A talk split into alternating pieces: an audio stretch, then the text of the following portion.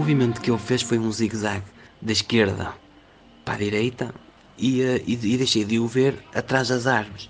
Mas a forma como o objeto voava é difícil de explicar. Eu vi esse disco voador, não dava para ver se era prata ou, ou uma cor de, de um meio cinza, sabe? Porque era bem escuro, tava de noite. Essa luz acendeu como se fosse uma, uma explosão, mas um branco azulado, e algumas coisas começaram como se fossem gotas, descendo, cintilando, assim, três. Foram fotografados vários objetos. É, a ONU nunca parecia um avião. Ela teve um contato imediato terceiro grau. Muito grande, parecia um sol.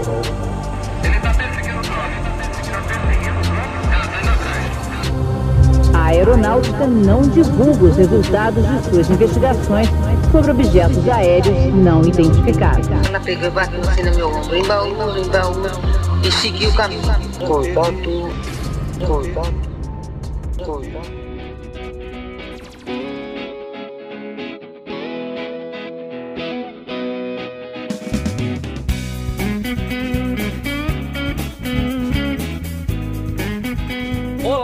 Olá, olá, contatados e contatadas. Está começando mais um episódio do podcast O Contato. Seja muito bem-vindo e bem-vinda. Eu sou Vinícius Martins, mas pode me chamar de Vini e lá em Relatos Ticabal. Aí eu te surpreendi, hein, cara. Jabuti Relatos.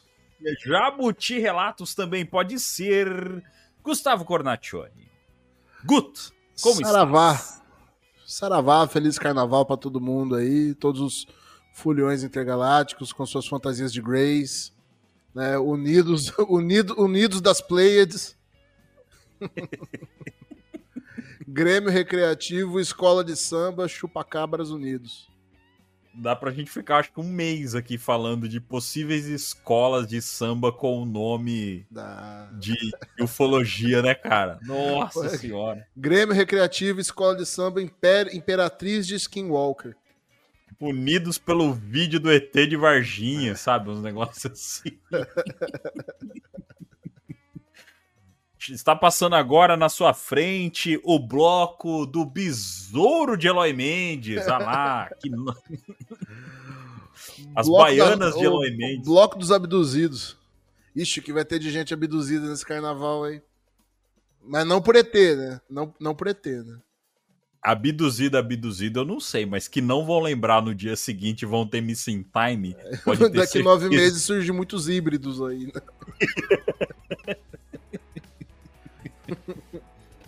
Guto, e sabe outra coisa que também comemoramos nessa, nessa semaninha que passou aqui? Não, eu não sei. Ano novo, ano novo chinês, cara. Ano novo Olha chinês. Feliz ano novo chinês. Feliz ano novo chinês. Nós falamos aqui que iríamos no ano novo. Lembra que você comentou? Você falou, Pô, mas aí a gente tem que falar do ano novo judeu, ano novo chinês, ano novo muçulmano. Tá aí, ano novo chinês. Feliz ano novo chinês pro pessoal. Se não me engano, se eu estiver errado, podem me corrigir. Tem um amigo que é chinês e eu vi ele postando. E ele, eu acho que é o ano do dragão esse ano aqui. Pô, mas todo Iniciando ano na China é o ano do dragão, eu acho. Se alguém vier falar pra mim ano novo chinês e o ano, eu falo, é o ano do dragão, sei lá. Mas eu acho que, eu acho que o ano passado eu acho que era ano do porco, alguma coisa assim. Eu, eu acompanho um pouquinho dessa parte aí, eu acho que era ano do porco e tal. E é bem legal, né? E pra quem assistiu Jack Chan, sabe muito bem que são vários, tem porco, tem galo, tem cavalo, tem o rato, enfim, né? Meu caro Gustavo Cornaccioni, começando mais um episódio. Pra quem não sabe, fazia muito tempo que eu e o Guto a gente não parava pra gravar. E a gente Pois soltou é. tanto episódio nesses últimos dias, só que eram episódios que a gente gravou tudo é, um já do lado do outro. E, e aí fazia tempo que a gente não pegava pra gravar aqui, eu e o Guto somente, sem convidado, né? É, tá até estranho. Tô me sentindo sem graça, Tá, envergonhado. Perdendo, perdemos o entrosamento. Não, jamais, jamais. Que a gente gravou quatro episódios em uma semana, né, cara? A gente gravou, Foi, tipo, um foi. mês de episódio em uma semana.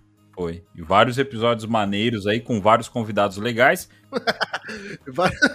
Como é que é? Vários episódios. Parece chamada da sessão da tarde. Episódios maneiros Uma turma da pesada. Uma turma do barulho, falando de ETs e abduções e muito mais. Envolvidas em altas aventuras. Mas foi principalmente o último. Com o Jacaúna foi bem isso aí. Episódio do barulho com uma turminha da pesada. Com o Jacaúna foi bem isso aí. Grande abraço pro Jacaúna. O episódio foi bem legal. O pessoal gostou bastante. Muita gente comentou no Spotify. Acho que já é o episódio com mais comentário lá no Spotify. Sim, sim. É, e tinha muita gente que não conhecia o Jacaúna, cara. Olha que doideira. Eu não sei como isso é possível. Jacaúna aí, uma das figuras mais importantes aí da, da podosfera, principalmente nesse mundo de mistério, ufologia e tal. Então, para quem não conhecia, segue lá o Jaca Freak no Instagram. Ele que é um cara é, extremamente peculiar, né? E muito inteligente. O papo com ele foi muito legal. E com certeza vamos fazer outro. Tem que fazer a parte só de religião, né? Focado só em religião, como a gente citou. O Jacaúna é tão conhecido também porque, mano, ele faz live todo dia na Twitch, praticamente, cara. Isso. Todo dia isso, ele tá fazendo ele live, live na Twitch. Então não tem como não conhecer ele. Sim, sim. E ele é um. E, e muito vídeo também, posta Sim, muita coisa no muito. Instagram e tal.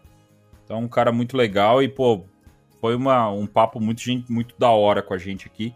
Grande abraço aí pro Jacaúna e parceria com certeza firmada com a gente aqui para poder gravar mais episódios. E para você que perdeu esse episódio e tá ouvindo aqui, não, não ouviu esse episódio com Rafael Jacaúna, vai lá, escuta também esse episódio. É, e ativa o sininho do Spotify, ativa o sininho do seu agregador, avalia os nossos episódios, avalia o nosso podcast para você não perder nada. Sempre que a gente poder lançar alguma coisa nova, você tá aí junto com a gente, poder estar acompanhando o nosso episódio, acompanhando o nosso trabalho e fazer um convite para vocês. Escutem os episódios anteriores. Pro pessoal que tá chegando agora, eu vi que muita gente chegou nesses últimos episódios. É, e tem gente que acaba seguindo daqui para frente e tal, né? Mas quem ainda não ouviu o episódio piloto, eu vi que teve gente até que mandou mensagem no episódio piloto esses dias. E um grande abraço para todo mundo que tá chegando agora.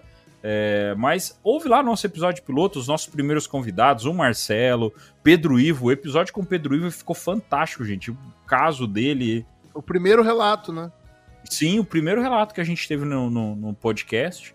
E então, assim, escutem também esses episódios anteriores, os primeiros episódios com o Eduardo, é, que são episódios aí que a gente é, trouxe bastante, bastante informação e são importantes alguns, né? Alguns deles ali são importantes até para manter conhecimento para tudo que está vindo para esse ano, né? Para entender a questão de engenharia reversa, é, as coisas envolvendo o Congresso americano. A gente trouxe bastante informação sobre isso logo no começo. Beleza? Então, para quem não ouviu, vai lá, fica aí o convite para vocês. E, meu caro Guto, estamos iniciando hoje um novo quadro aqui no podcast O Contato, que é o quadro Eu Vi, o quadro de relatos do podcast O Contato. Nós sempre deixamos muito claro que o nosso foco é trazer uma, uma questão mais atual da ufologia e também trazer uma questão mais didática do assunto. Não ficar muito em questão de casos, não ficar muito em questão é, de- da, da casuística nacional e mundial. Mas os relatos chegaram.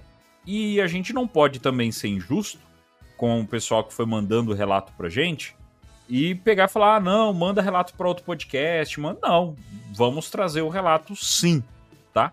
Então os relatos chegaram, vários relatos chegaram, é, e nós vamos fazer aqui um episódio legal para vocês com alguns relatos.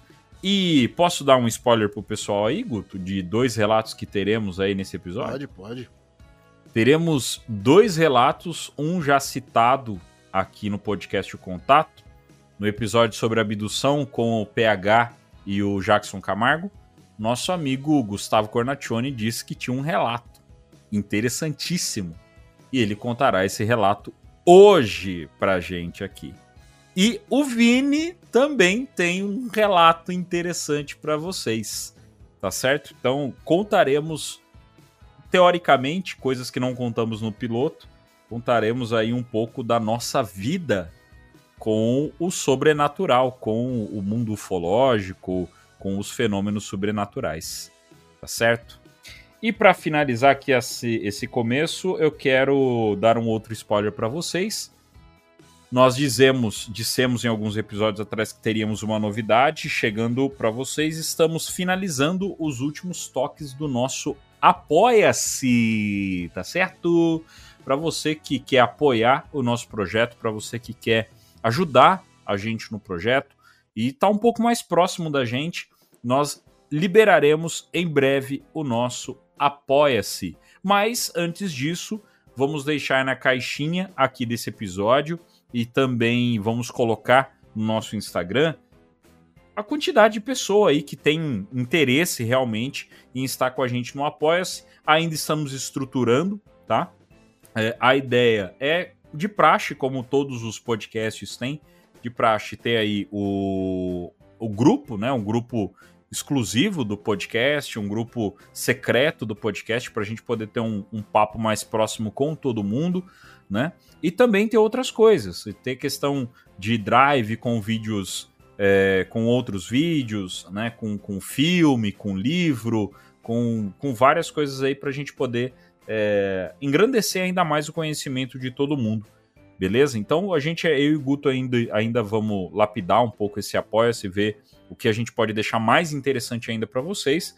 Mas em breve teremos o nosso apoia-se. Era uma das nossas metas, se até o dia 31 de janeiro a gente, a gente conseguisse chegar nas métricas aí de 10 mil plays, 500 seguidores, mil seguidores no Instagram. Batemos todas essas metas no dia 31 de janeiro, então agora eu acho que está mais do que na hora da gente poder criar esse apoia-se. Beleza? É isso mesmo, né, Guto? O mais legal, o mais legal desse apoia-se aí que eu tô mais ansioso para isso é para juntar a galera, porque vem o pessoal conversar com a gente no Instagram e vem uma galera muito interessada, sabe? Que entendeu bem qual que é a, a, a ideia do, do podcast, né? Que a gente está discutindo mais, um, não tanto a casuística em si, mas o que, que tem por trás disso tudo. E eu, eu, a gente conversa com o pessoal ali e eu fico imaginando essa galera junta conversando, sabe? Isso aí que eu acho que é o que vai ser mais legal, criar uma comunidade. É, que o podcast acaba sendo um, um, um, ponto de encontro né, ali no grupo. E além disso, o, né, a, a videoteca que a gente vai ter ali, com filme, documentário, entrevistas, e uma biblioteca pra galera ler, vai ter, puta, vai ter bastante livro, vai ter bastante filme, documentário. Vai ser legal pra caramba. E mais coisas que a gente tá aí desenvolvendo ainda. Exatamente, exatamente. Então é isso, gente. Tá aí dado o spoiler maior dos últimos dias, né, do nosso podcast. O nosso Apoia-se em breve estará no ar para a gente poder criar aí e, e cada vez mais poder crescer com vocês e deixar o nosso conteúdo cada vez mais interessante para vocês, para fidelizar vocês aqui com a gente no podcast O Contato e também como amigos, né? Nós dissemos no primeiro episódio que nós queríamos ter uma roda de amigos para poder falar de, de ufologia, falar do fenômeno sobrenatural de uma forma à vontade. Então, aumentar ainda mais essa roda de amigos que nós queremos criar com vocês. Beleza? Vamos então, Guto. Chega de lenga-lenga e vamos começar efetivamente nosso papo iniciando aí pelas ufofocas que faz tempo que a gente não fala e essa semana deu uma movimentada aí. Bora? Vamos nessa.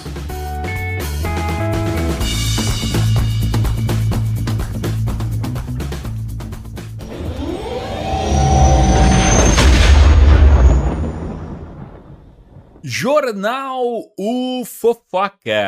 Apresentação: Vinícius Martins e Gustavo Cornaccioni um oferecimento.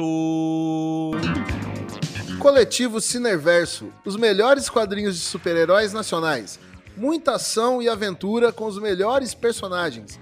Indicação da semana: Blindado, em A Balada do Aço, de Rodrigo Piet.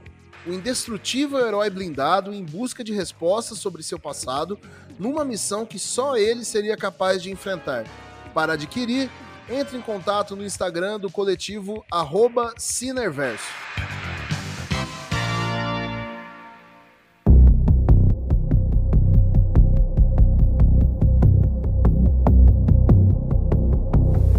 O deputado da União Europeia por Portugal, Francisco Guerreiro solicitou que a nova lei espacial europeia inclua um órgão científico para estudar fenômenos anômalos não identificados. Guerreiro afirmou que o assunto merece ser tratado com seriedade e apontou os recentes debates públicos e legislações aprovadas nos Estados Unidos sobre o tema. Teve início nos Estados Unidos a criação da Coletânea Nacional sobre Fenômenos Anômalos Não Identificados. A administração do Arquivo Nacional dos Estados Unidos notificou as agências do governo para que iniciem os preparativos de criação da Coletânea Nacional de Documentos sobre o tema. Essa ação já é uma consequência da Lei de Revelação de UAPs, Tecnologias de Origem Desconhecida e Inteligências Não Humanas, assinada pelo presidente Biden no fim do ano passado.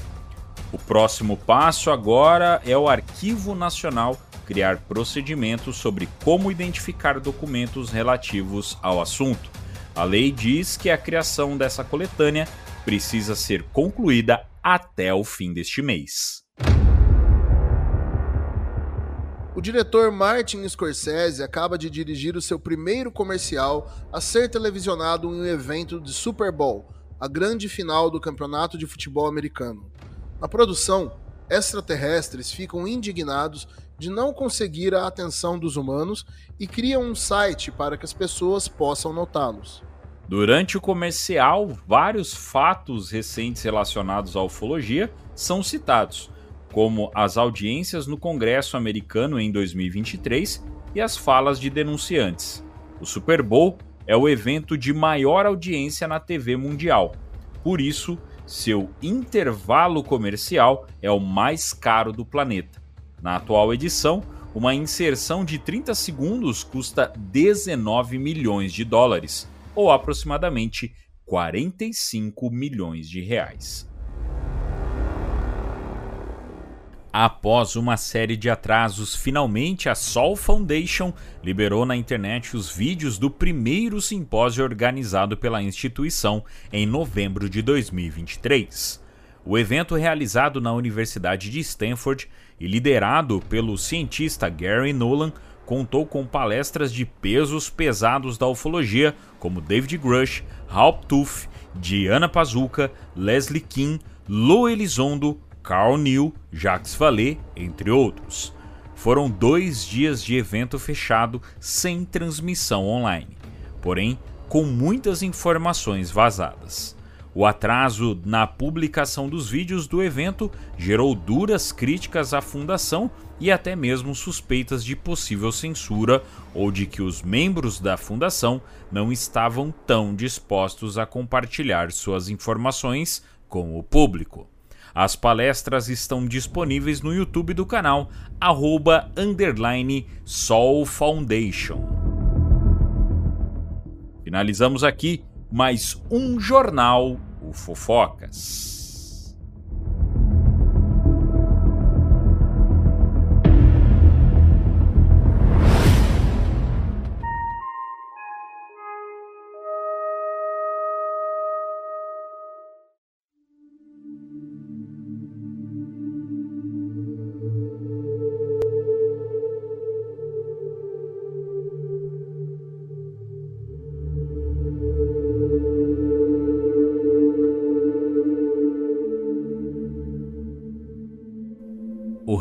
Hour se estendeu até o bar fechar. Era aniversário de uma amiga do trabalho e a festa estava tão divertida que ela nem viu o tempo passar. Já passava de meia-noite quando entrou em seu carro para voltar para casa. Ao chegar em seu bairro, percebeu que todos os postes estavam apagados. Uma queda de energia encheu de escuridão as ruas de sua vizinhança. Contrariada, resolveu dormir na casa de sua mãe. Por sorte, ela tinha a chave, já que sua mãe estava viajando. A casa era num bairro de chácaras, um tanto afastado da cidade. Dirigiu-se à casa da mãe até entrar nas escuras ruas de terra do bairro de chácaras. Estava com pressa, uma mistura de sono e tensão. Não gostava de andar por ali sozinha à noite. Então, de repente, seu carro parou. Ela tentou dar ignição, mas o carro não dava sinal de que iria ligar. Em seguida, para seu susto, os faróis do carro começaram a piscar descontroladamente. O rádio ligou sozinho numa estática ensurdecedora. O mato, à beira da rua de terra batida, se movia como se fosse atingido por um vento tempestuoso. Sem entender o que acontecia, ela começou a entrar em pânico. Foi quando uma enorme luz iluminou seu carro por cima. Ela olhou pela janela e então ela viu.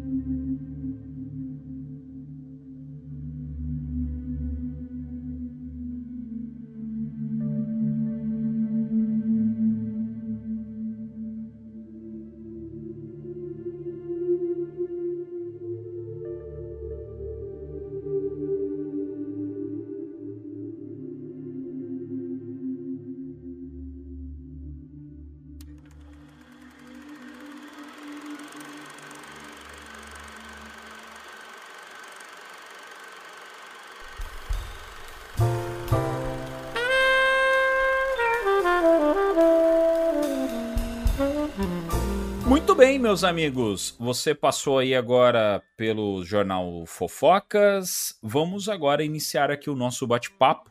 O episódio Eu Vi, o episódio de relatos do podcast O Contato. É um quadro onde eu e o Guto temos a intenção de trazer alguns relatos que esporadicamente vão estar chegando pra gente durante um bate-papo, uma conversa alheia no Instagram ou quem sabe até no nosso Apoia-se e trazer aqui para o podcast também de vez em quando um pouco desses relatos. Não é o nosso foco, nós sempre deixamos, deixamos isso muito claro, mas para também não deixar uh, o, o, ouvinte esperando, né, ou tentar é, uma outra resposta, a gente já quer de repente trazer aqui.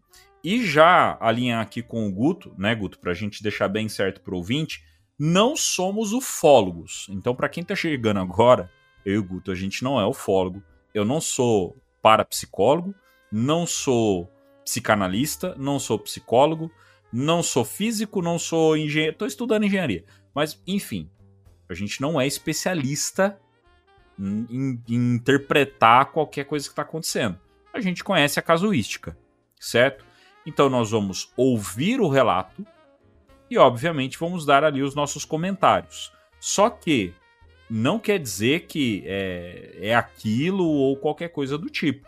Na nossa visão, mais ou menos o que a gente está querendo interpretar né, do, do que foi é, que aconteceu, até porque às vezes as pessoas elas precisam ali de uma orientação para conseguir é, ter um, um, uma resposta ou qualquer coisa do tipo. Então, já deixando bem claro, a gente não é aqui o, o senhor da verdade ou qualquer coisa do tipo. Não? Nós vamos só ouvir. Ah, não é? Acho que não, né? Acho que é melhor não. Então, nossa ideia aqui é curtir com vocês os relatos e o principal, eu e o Guto não ouvimos os relatos. Então, pode ter palavrão no meio, pode ter coisa feia no meio. Obviamente, na gravação vamos ouvir. E se algo estranho tiver acontecido, nós vamos tirar, obviamente. Mas é, a ideia é que o relato nós vamos ouvir, a nossa reação vai ser a mesma da, de vocês ouvindo o relato no momento de vocês. É isso mesmo, né, Guto? Sim, senhor. Bora pro primeiro relato então? Vamos, de quem que é o primeiro relato? Primeiro relato vindo da gringa. Tivemos uma notícia no jornal Fofocas de Portugal e nós trouxemos o nosso primeiro relato do podcast O Contato, pois foi o primeiro relato que chegou pra gente no podcast, chegou por Instagram ainda, o relato do nosso amigo português, nosso amigo luso europeu, né? É certo falar isso, Guto? Eu tô falando besteira. Não, acho que luso europeu não, porque se ele é português, ele já é europeu. É, então, então é, é uma, um pleonasmo. Lusitano, nosso amigo, nosso amigo lusitano. Muito obrigado, meu caro escritor. É essa palavra que me faltou. Nosso amigo lusitano, João Bastos. Beleza? Vamos lá pro primeiro relato.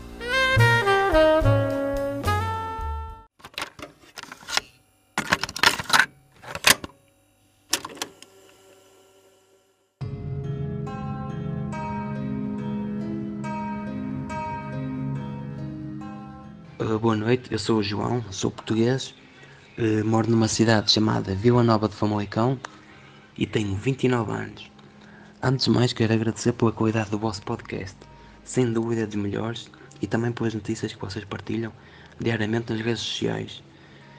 Uh, eu sempre tive um fascínio pela astronomia, principalmente pela ufologia. Eu vou contar dois avistamentos que eu tive quando era mais novo. Uh, houve uma vez, eu devia ter uns 13 anos, eu não me recordo muito bem. Eu jogava futsal e num sábado fui almoçar com a minha equipa e com a equipa do escalão acima. Fomos todos juntos para um, num restaurante. Tínhamos jogo nesse, nesse dia à tarde. Uh, no final do almoço estávamos cá fora todos sentados e em frente ao restaurante havia um monte. Eu estava sentado de costas para esse monte e um jogador do escalão acima estava de frente. Esse meu colega era eu que estava a falar para todos, estávamos todos a ouvir e ele de repente parou a olhar surpreso para o céu acima do monte. A minha reação no momento foi olhar rapidamente e o que eu vi, a forma mais fácil de descrever é que era uma bola de futebol americano, mas arredondado, era cor bronze e pareceu-me ser de metal porque vi reflexo do sol.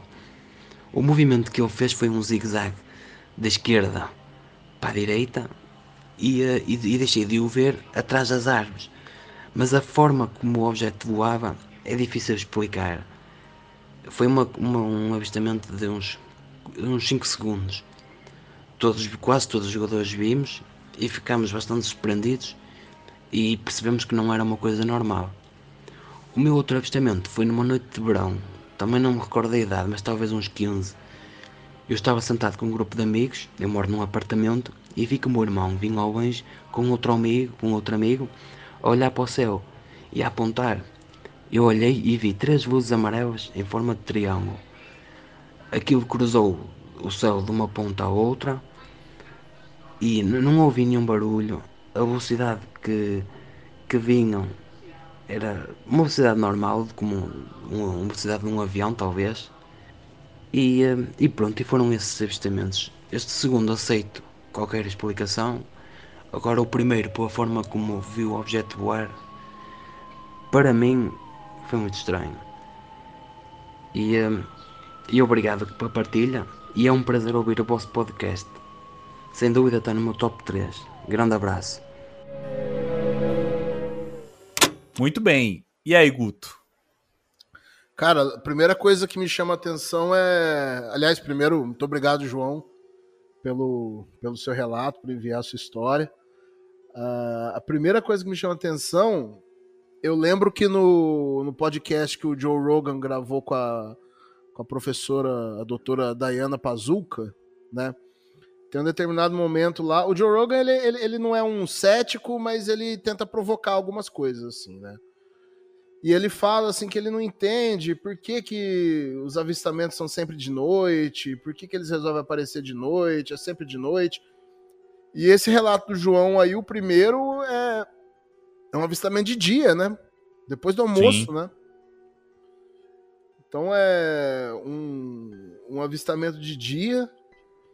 É, achei também bem interessante essa questão que não foi só ele, ele falou que todos os, os jogadores ali, eles eram adolescentes, né? Pelo que dá para entender, ele falou que ele tinha uns 13 anos na época.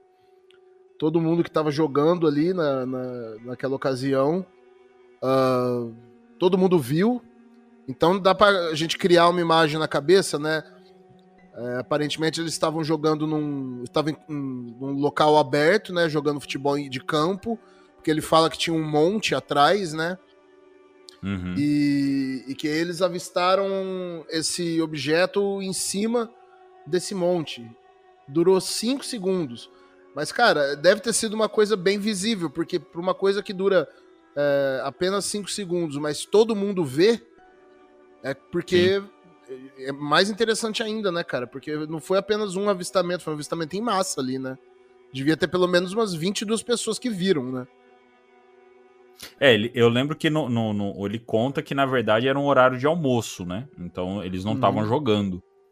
É, Então, sim, mas é, estavam ali prestes a, a, a ir pro jogo, né? Estavam. Tinham. Estavam. A impressão que me deu é que eles estavam no local onde já ia ser o jogo. Que tinha um Uhum. monte atrás, né? Estavam na região próxima ali, né? É, e o interessante é que não foi ele que viu, né?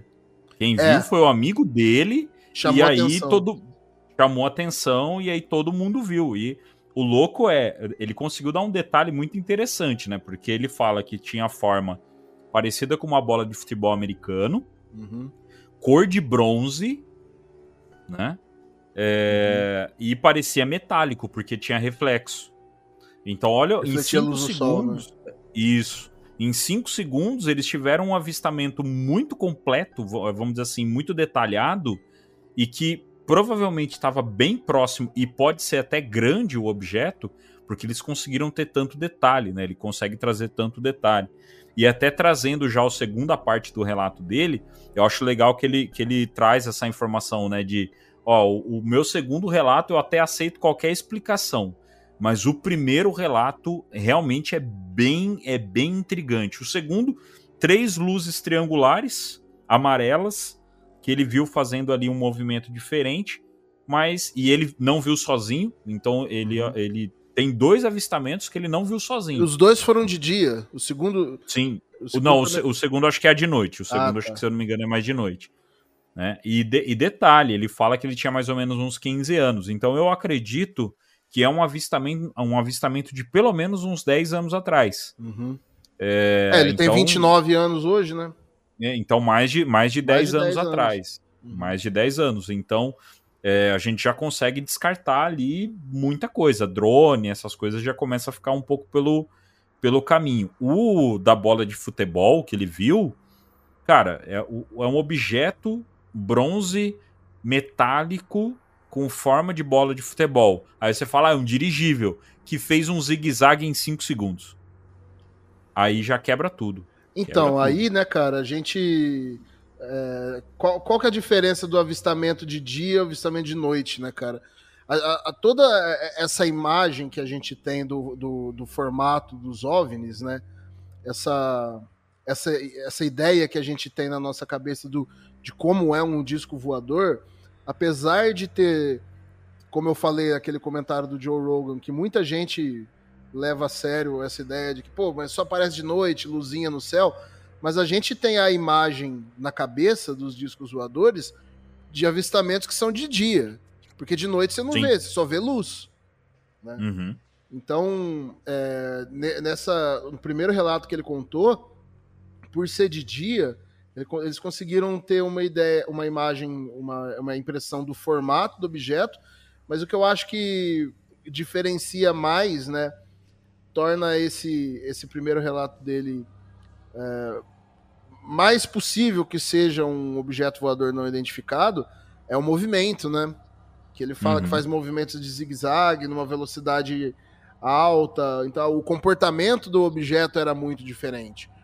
né? No Uhum. outro, ele fala, eles estavam numa velocidade que podia ser uma uma velocidade de um avião. Então, assim, aquelas características que a gente busca, né?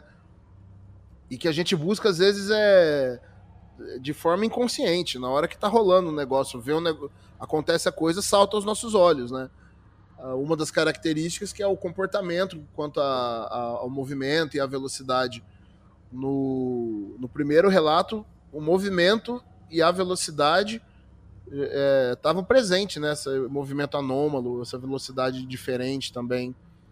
E, e ele fala que durou 5 segundos porque desapareceu. Uhum. Mais uma coisa estranha, né? Então, acho bem interessante. E é, e é curioso, né? Porque. Então são. va- Vamos considerar, vamos considerar que o segundo também seja um evento anômalo. Não estou falando que é, vamos considerar. Se for, o, o João aí é um cara que já tem dois relatos aí, né? Dois avistamentos. Já é Sim, um cara tem privilegiado. é, privilegiado. Ele tem um. Privilegiado. E nessa mesma região aí, né? E ele mesmo, eu conversei com ele na época que ele contou a história. A gente tá ouvindo o relato agora, mas é, eu conversei com ele sobre as questões de ufologia lá em Portugal. Ele fala que lá, ele disse que lá não, não é muito. Não tem muitos casos famosos, que a ufologia não é tão. não tem uma casuística tão grande assim e tal. Mas é. Sempre vale lembrar que tem o, aquele evento lá de, de Fátima, né? Que é uma aparição mariana. Uhum. E aparições marianas são. é, muita gente considera uma questão ufológica, né? E dá, dá para entender dentro de um viés ufológico. E se Portugal é um país que não tem uma casuística muito grande, a gente tem um João aí que já tem dois casos para contar, né? Só o João já tem mais casuística do que muitas cidades do nosso Brasil. É. Então, então realmente, muito interessante. E até incluindo, Guto, no que você falou dos elementos de um, de um caso ufológico, a gente tem o formato, né, cara? O formato do, do objeto, o formato do objeto e tal. Então, assim, realmente. o Formato primeiro- clássico esse aí, né? Sim, é o formato de bola de futebol. Então, assim, é, é, o primeiro relato do João realmente é muito interessante. O segundo é legal, você tem ali a questão das três luzes e tal, mas o que chama atenção é o primeiro. O primeiro realmente ele é, é, é de espantar. assim. Esses, o, o lance da gente fazer esses relatos é, não é apenas a gente contar a história, mas ah, depois, nessa parte dos comentários, a gente trazer a discussão em cima de tudo aquilo que a gente já falou, né? Uhum. aqui no, no podcast. Então, assim, é, quando a gente estava conversando no episódio, ah, não lembro se era o 8 ou 6 ou 7, sobre engenharia reversa e tal. Lembra que tinha o, aqueles, aqueles projetos de engenharia reversa de, de OVNIs feitos pelo, pela Lockheed, que eram Uhum. triangulares, né? Uhum. E eles tinham três pontos de luz embaixo, que chamam também de TR-3B, né? Um, Uhum. um OVNI triangular que tem três luzes. De repente foi um TR-3B. TR-3B já foi visto na Bélgica também, nos anos 80. Hoje em dia, pra mim, quando, quando alguém fala eu vi um objeto triangular, eu já não tenho mais como objeto voador não identificado que possa ser de tecnologia é, extraterrestre, interdimensional, qualquer coisa que seja.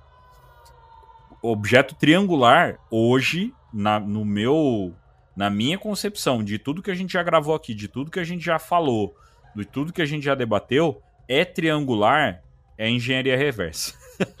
pra mim já, já bate, cara. É, ah, não, eu ouvi um objeto triangular. É, É, a chance da, Terra. gente estar vendo um bombardeiro americano daqueles stealth é muito pequena, né?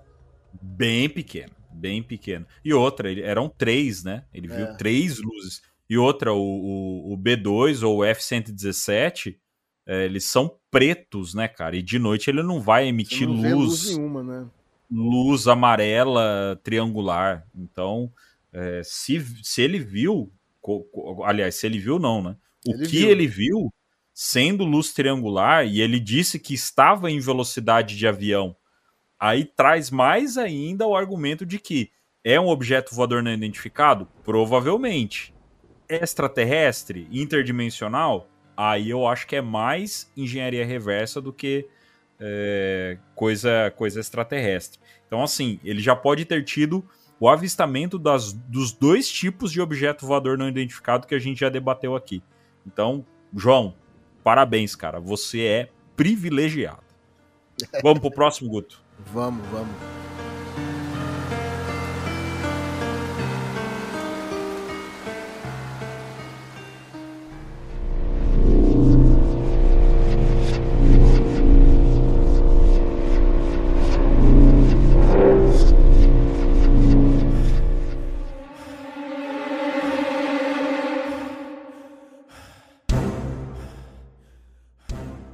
Próximo relato agora é do nosso amigo. Esse eu tô ansiosíssimo pra ouvir, cara. Regi... Não que eu não estava ansioso pelo do João Bastos, mas esse é porque o cara já é um parceiro nosso aí. Reginaldo Sparrow Silva, o hacker da ufologia brasileira. Vamos ouvir o depoimento, o relato do nosso amigo hacker do grupo de apoiadores do Rony Vernet, e ele que mandou esse relato pra gente. Grande abraço para ele, é um cara fenomenal aí, um cara que tem opiniões muito boas. Ele nos arrepia. Essa é a fala, cara. Ele nos arrepia. Piada interna. E as habilidades eletrônicas desse rapaz são invejáveis. Vamos ao relato do nosso amigo Reginaldo Silva.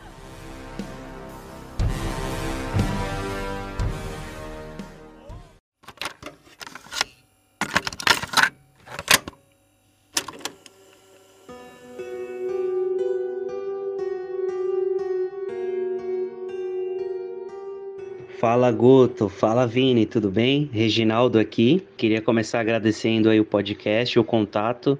Parabéns mesmo, é, é só sucesso esse podcast. Então, cara, meu relato foi quando eu tinha 9 anos, no ano de 1998, no bairro da Saúde, na capital de São Paulo. Tava batendo uma bolinha no quintal de casa, na verdade numa varandinha, uma varanda lá de casa, bateram uma bolinha, bolinha feita com meia ali e tal, num quintalzinho, uma varandinha bem curtinha. Eu não lembro o dia e mês específico, eu lembro que era com certeza entre. era dia de semana, porque e por volta das oito e meia da noite. Por quê? Porque meu pai estava ouvindo música muito alto. Quando acabava a novela das sete, que começava o, jor o Jornal Nacional na, na Globo, meu pai ligava um som, meu pai é noveleiro.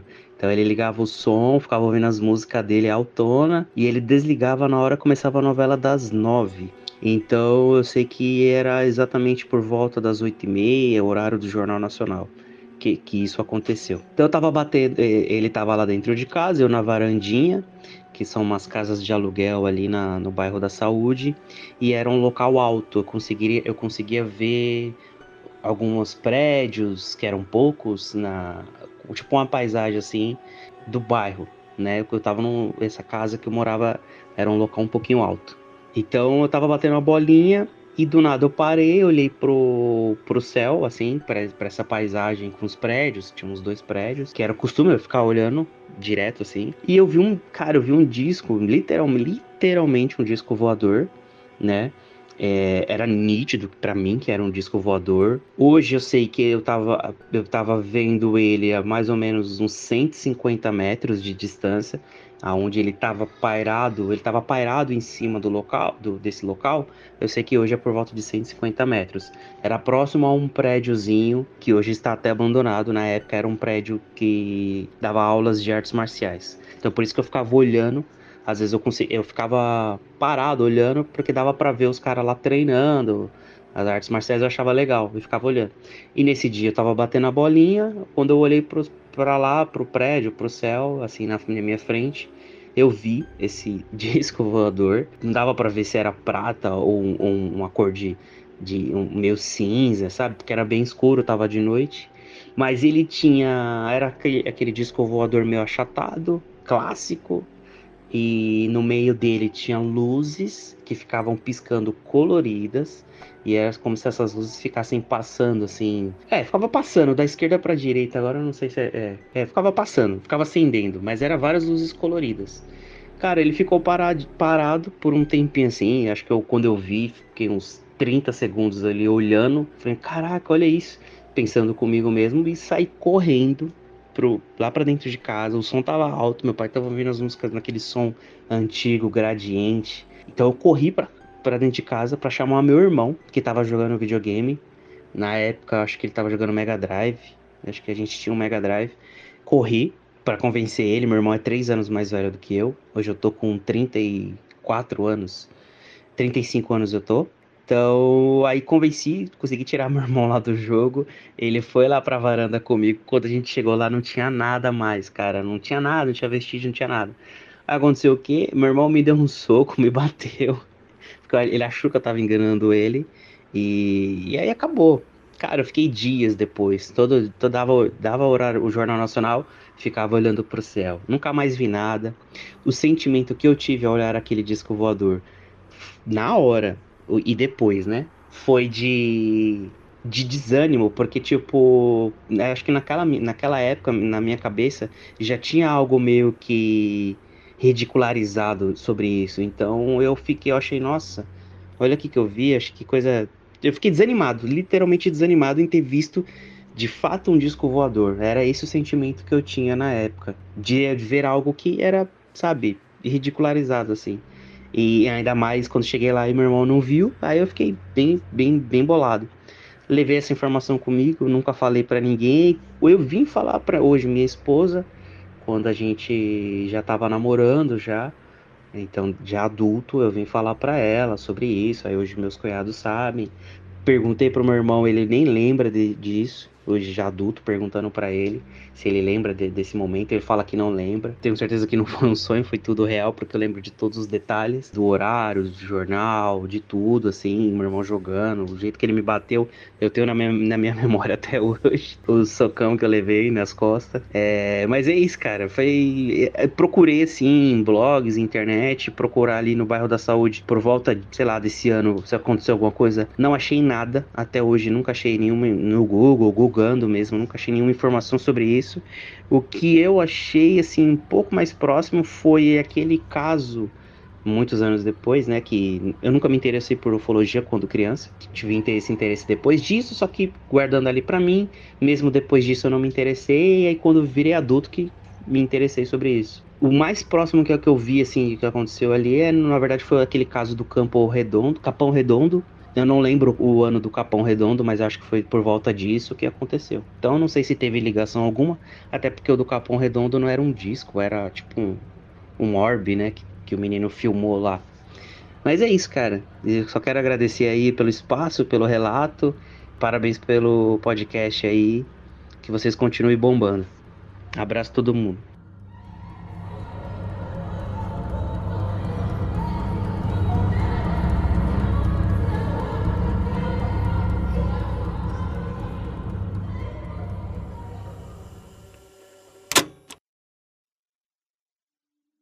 Olha, eu, eu vou ser bem sincero, só o soco que ele deu.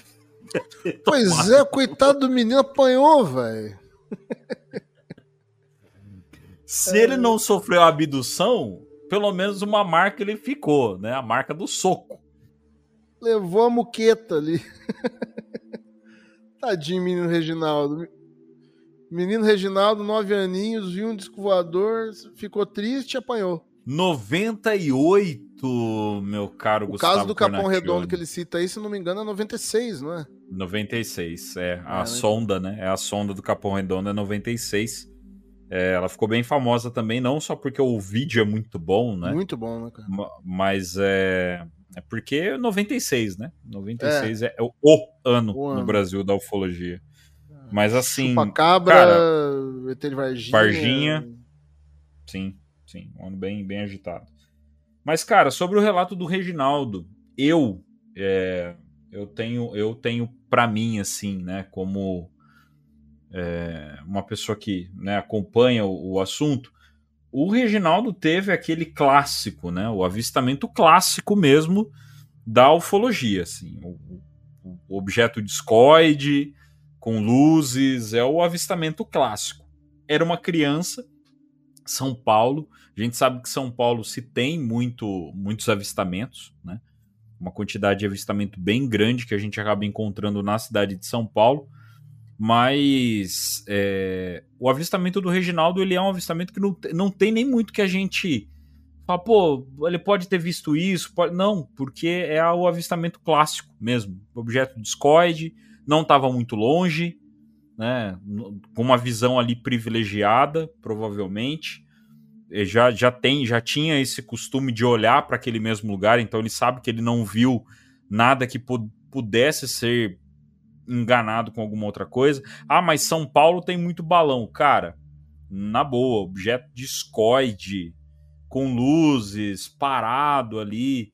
E, e balão, quando, quando você tem a questão do balão, provavelmente você vai e volta o balão tá lá ainda, vai estar tá mais alto. O balão vai estar tá lá ainda. Não tinha mais nada. Dele ir voltar a chamar o irmão dele, já não tinha mais nada. Então é sim um avistamento da, dos clássicos, né? Um avistamento clássico aí sobre que o Reginaldo teve. É, eu, eu fico pensando assim, é, ele era uma criança de 9 anos é, à noite, vendo isso aí. O que que ele poderia ter visto para se confundir, né? Tipo, podem, podem sempre falar, ah, ele viu outra coisa, e aí, como era criança, a imaginação dele fez ele achar que era isso. Tá, então assim, o que, que ele poderia ser, né?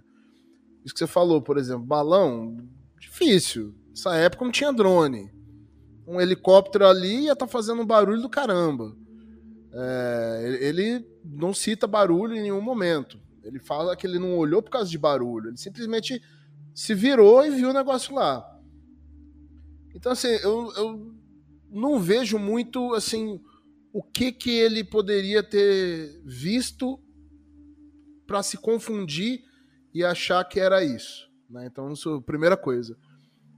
A outra coisa que, que eu pensei enquanto ele estava falando é de pensar, isso aí me, me traz um pouco é, tanto as, a, as ideias do, do John Keel quanto as ideias do Valer, que são os dois teóricos aí que eu, que eu mais aprecio, as ideias, né? Que falam muito dessa, dessa, dessa ideia de interdimensionalidade, que está bem em voga hoje em dia dentro da ufologia.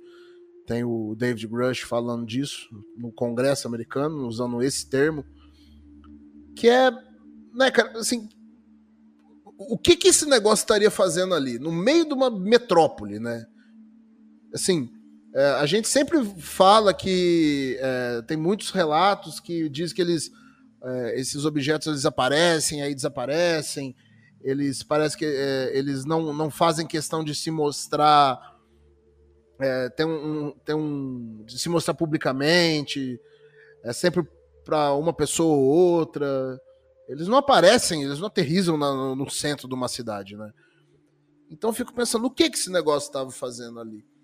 Eu lembro das teorias do, do John Keel, que fala muito dessa hipótese é, de um, um outro plano de existência na própria Terra, né? Ele cita os ultraterrestres e tal. Fico, fico assim, pensando se talvez isso não seja tipo uma interferência, sabe? De repente deu um bug ali na. Deu uma tela azul do Windows da realidade ali do, naquele uhum. momento, naquele pedaço de São Paulo que o Reginaldo estava, e ele viu um, de relance uma interferência que estava ali. É como se, como se o, o objeto ele tiver, ele estava ali, só que ele estava fazendo alguma coisa, só que o que ele estava fazendo não é no nosso plano, e sim no plano dele, né, no caso. Sim, ele não necessariamente foi ali para se apresentar para alguém, ele não veio ali para se mostrar assim, olha, estou aqui. Porque qual seria a utilidade de um objeto vir de outro planeta para aparecer pairando ali no centro de uma cidade super populosa, sendo que eles não querem aparecer, né? Uhum. Se eu não quero aparecer, se eu não quero que ninguém me veja, eu vou no meio do mato, vou, a não ser que eles estivessem estudando alguma coisa que tinha que estar tá ali, sei lá. Mas de repente uma hipótese que eu penso é que é isso, sabe, que é, foi acidental, da parte deles mesmo, assim. Não era a intenção de, de aparecer. Foi meio que uma interferência ali. Tipo, quando você tá. Você tem um rádio amador e cruza uma conversa na outra. Com telefone, antigamente acontecia muito isso, né? Você fazia uma ligação e pegava uma conversa de outra pessoa na, na tua linha. Uh, e, e, a hipótese, e a hipótese do, do Jacques Vallée, né, que ele fala muitas vezes da ideia de que tudo isso não passa, na verdade, um teatro, né? Agora, para que esse teatro, né? Não sei. Para criar uma, aos poucos, lentamente, ir criando uma, uma consciência das pessoas a respeito desse fenômeno. Tá, beleza. Pode ter sido simplesmente um, um teatrinho ali. Mais gente pode ter visto, não apenas o Reginaldo. É, esse relato dele me lembrou também uma passagem do livro Passaporte para a Amagônia, do Jacques Vallée, acho que no primeiro capítulo, ele, ele cita um, um, um, caso que tinha uma mulher dirigindo um carro à noite e ela estava com, com as filhas no, no banco de trás. Elas abriram o teto solar do carro e tinha um objeto pairando acima do carro, acompanhando. Só que assim, elas estavam em três pessoas. Uma viu, outras duas não. Ou então duas viram e uma não viu. Eu sei que eram três pessoas olhando para o mesmo lugar ao mesmo tempo. Algumas delas estavam vendo e outras não. Sabe? Então, Uhum. como é que explica uma coisa dessa? Que Sim. umas pessoas veem um negócio ao mesmo tempo e outras não. Nesse caso do Reginaldo, né, a hora que, o, que ele foi lá, chamou o irmão dele, o irmão dele veio, o irmão dele também não viu, né, mas o Reginaldo também não viu. Para ele o negócio já não tava mais lá, também. Uhum. Mas estava antes, antes ele tinha visto. É... Tanto é que ele depois apanhou do irmão dele, levou uma muquetada nas costas lá. o, o que mais me intriga é assim, mais do que pensar o que, que é isso, é pensar por quê, sabe? Por que, que isso acontece? Sim.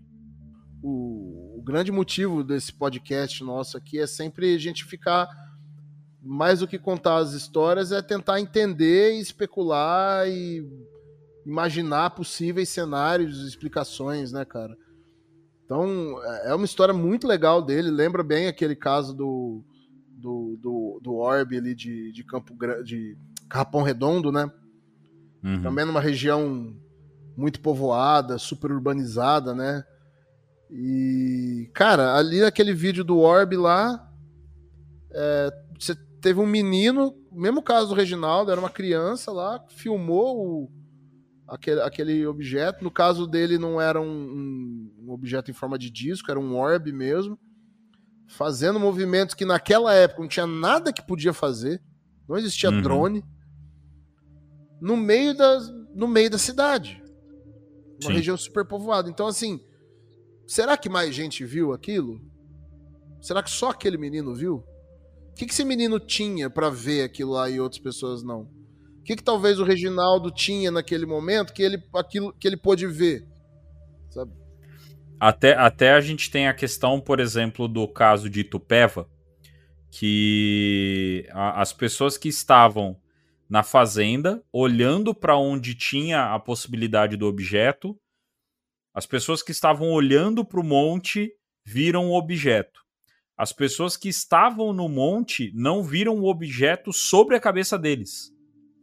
Então é, é- é um questionamento que realmente a gente acaba entrando e sempre confrontando por que, que alguns veem, outros não veem, por que, que tem gente que tem uma casuística muito maior. A gente teve aí o do João, por exemplo, que já teve dois relatos, já teve dois avistamentos, e, o- e tem gente que caça o, o fenômeno e nunca viu, nunca teve um avistamento.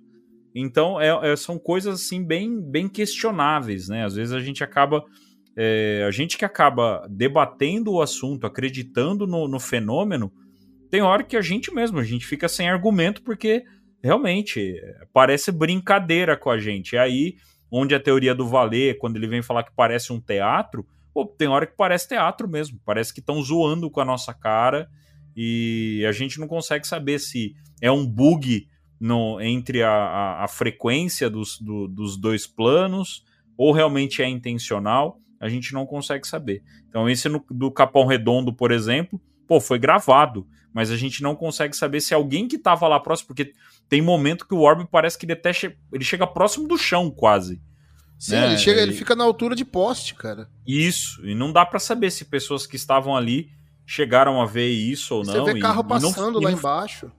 e não foi relatado, né? Depois não tem relato de pessoa que falou, não, eu vi isso aí também e tal. E o próprio Reginaldo falou. Depois ele procurou para ver se tinha alguma coisa é, de notícia sobre esse avistamento dele. Não tem. Ele provavelmente foi uma das únicas pessoas que, que viram esse objeto nesse dia aí de 98 lá na Grande São Paulo.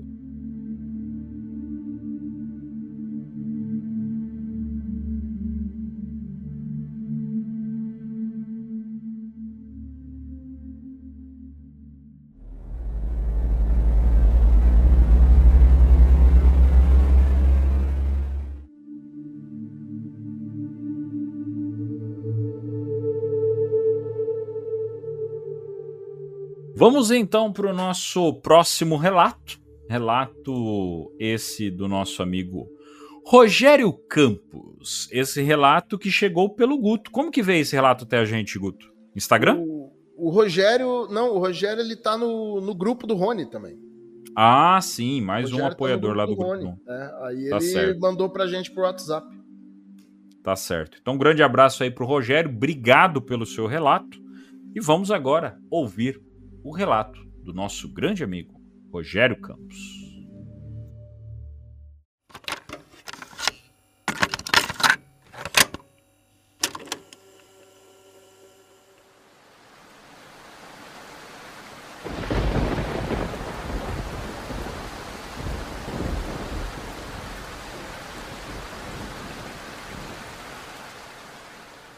Boa tarde, Gustavo. O meu nome é Rogério, Rogério Campos. Eu tenho 56 anos. Apesar de me manifestar pouco no grupo, eu estou aqui no grupo do, de membros do, do Rony, né?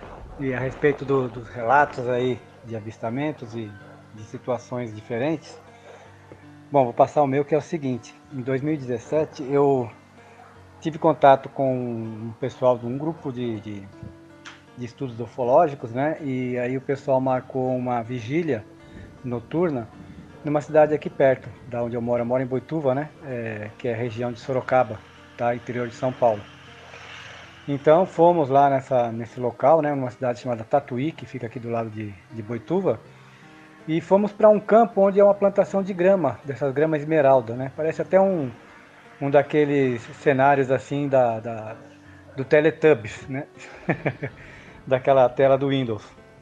Mas enfim, chegamos lá à noite, né? Um grupo, acho que de 12 pessoas. E a pessoa que estava comandando essa vigília, ela recomendou que a gente, no, no dia, né? Antes da gente ir lá para essa vigília, a gente fizesse alguma atividade física, do tipo corrida, caminhada, andar de bike, ou mesmo praticar alguma atividade na academia, né? Para que a gente mantivesse a, a nossa frequência mais elevada, porque para que, segundo eles, para que a gente consiga aí eventualmente um contato, a gente não pode estar, por exemplo, em alfa, como quando a gente vai contactar um, um ser da espiritualidade ou qualquer coisa parecida, né? Então a gente tem que, na verdade, estar em beta acelerado, que é para a gente poder se aproximar um pouco mais da, da talvez da frequência que eles consigam contactar a gente. Então, por volta de 8 horas da noite, nós estávamos nessa vigília. E mas por fim começou a- o, tempo, o tempo ficou muito nublado, começou a chover e a vigília se dispersou, nós fomos embora, né? Isso numa sexta-feira à noite. E no sábado à noite, eu estava com aquilo muito na cabeça, né? Essa ideia da, da vigília, essa ideia da- do avistamento e tal, a, a- a intenção de fazer alguma coisa nesse sentido. E por volta de umas 11 horas da noite, num sábado, isso foi no ano de 2017. É, eu, eu saí para fora de casa, tem um passeio aqui, um- uma área bem assim ampla, né, que dá para você ter uma- um visual muito bom assim da tem uma visão, uma vista bem aberta aqui na frente de casa, né? Então dá para ver o céu, dá para ver um pouco da, da paisagem, e tudo mais, o- os bairros mais distantes. E num determinado momento que eu fui voltar, né, entrar para dentro de casa, eu fui andando olhando para o céu, que eu sempre faço isso, né? Eu gosto de- observar os astros aí. E me veio na cabeça um pensamento do tipo assim, poxa vida, será que será que eu estou viajando na maionese com essa história? Será que isso tudo é realidade? Até onde que isso é realidade? Até onde isso é, é- é fantasia, ou, né? um- um- uma histeria coletiva e tudo mais. Nesse exato momento que eu pensei nisso, né? Nem verbalizei, isso só foi um pensamento. E olhando para cima, uma das estrelas que eu estava vendo ela simplesmente assim se expandiu, expandiu, expandiu, mas ficou como se fosse uma luz azulada, como se fosse um- uma máquina de solda, quando você dá aquele ponto de solda assim que abre aquela luz azulada que chega a ofuscar a vista, e dessa luz começou a descer como se fossem uns pingos assim, cintilantes, tá? Da mesma cor azulada também, um branco azulado, começou a descer, eu vi que desceu uns três ou quatro, e aquilo me chocou, e de repente tudo desapareceu. Eu entrei em casa, já em estado de choque, meio amarelo, meio que sem, sei lá como que eu tava, e minha, minha esposa deitada, dormindo. eu chamei ela e falei, poxa, aconteceu alguma coisa diferente aqui. É, né, acendi a luz do quarto, eu falei, aconteceu alguma coisa diferente, eu vi alguma coisa diferente e tal. E aí ela, quando ela olhou para mim, falou, nossa, você tá branco, você. O que, que aconteceu? Você tá em pânico. E aí eu tentei explicar para ela, expliquei para ela, né, o que tinha acontecido. E tudo bem, ela meio sonolenta tal, daí ela voltou a dormir e aí eu nessa eu deitei na cama e fiquei pensando nisso que eu tinha que tinha acontecido. Mas foi uma coisa bastante estranha porque é, no meu quarto começou parece que uma movimentação de algumas coisas. É, eu ouvia estralos, mas em vários lugares do quarto coisa bem atípica mesmo, um negócio que não, não é normal acontecer. Eu tive a sensação, eventualmente, de estar tá acontecendo um, um tipo de um poltergeister, né? Porque era muita era, era, era muito movimento, como se tivesse coisa caindo de um lado do quarto, depois do outro, e o quarto escuro, né, a luz apagada. E eu fiquei meio apavorado com isso, e aí na minha mente eu fiquei pensando, eu quero paz, eu quero tranquilidade, eu quero sossego, eu quero paz, eu quero tranquilidade e sossego. E na medida que eu fui mentalizando isso, parece que foi reduzindo essa incidência desses barulhos, dessas coisas, né? Então foi uma coisa bastante diferente que aconteceu, né? E eu relatei isso para o pessoal do grupo lá e eles falaram que mais ou menos era atrás disso que a gente estava no dia que nós fomos na sexta-feira fazer a vigília, mas por uma questão de condição climática aí nós fomos atrapalhados. Mas ele falou que a ideia era essa, esse é um tipo de contato mesmo. E passou, né? Isso passou e eu fiquei né, é, é, entusiasmado com isso. Só que, passado algum tempo, eu, debruçado na, na, na mesma grade que eu estava, e olhando né, para o céu, isso durante o dia, eu me recordei de uma coisa que havia acontecido há pelo menos dois anos atrás, numa reunião que teve aqui em casa. Fizemos um almoço, não lembro se foi aniversário de alguém, reunimos a família, fizemos um almoço aqui na varanda. E quando eu saí para fumar, né, que eu fumo, eu saí para fumar, debrucei nessa, nessa grade junto com um, um cunhado meu. E de repente eu olhei para o céu, o céu azulado, não tinha nuvem, não tinha nada.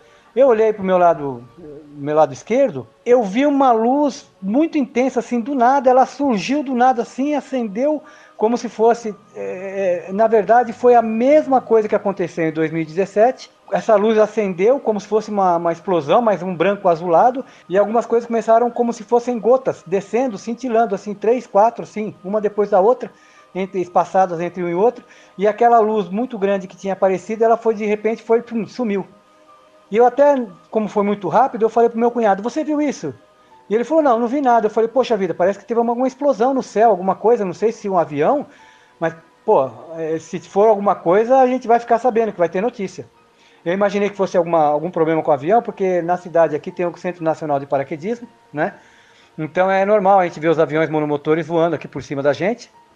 E além do mais, isso aqui é uma rota também de, de aviação dos aviões que vêm lá do, do eu acho que do, do norte lá, do, vem dos Estados Unidos, vem do México e, e vem do norte, eles passam meio que por aqui para chegar em, em, em Guarulhos ou então eles passam por uma outra rota aqui também por cima que vai para Viracopos.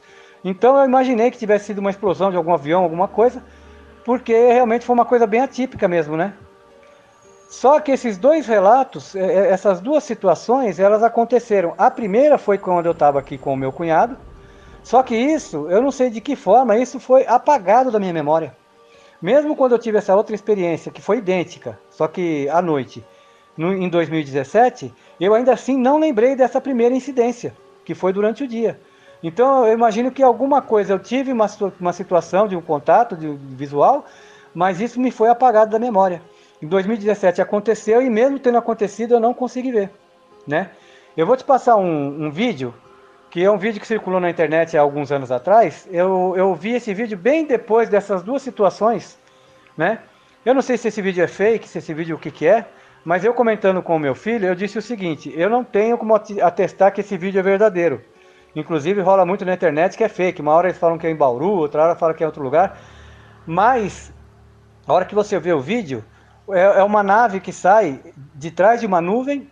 Ela sai parcialmente de trás de uma nuvem. A, pessoa está filmando de uma estrada, para o carro, sai de trás de uma nuvem, parcialmente, e depois ela volta para dentro dessa nuvem e, você percebe que atrás dessa nuvem acontece como se fosse uma explosão, um branco azulado, E depois essas manchas, é, manchas não, na verdade, essas pequenas fagulhas caem piscando, assim, separadas uma da outra.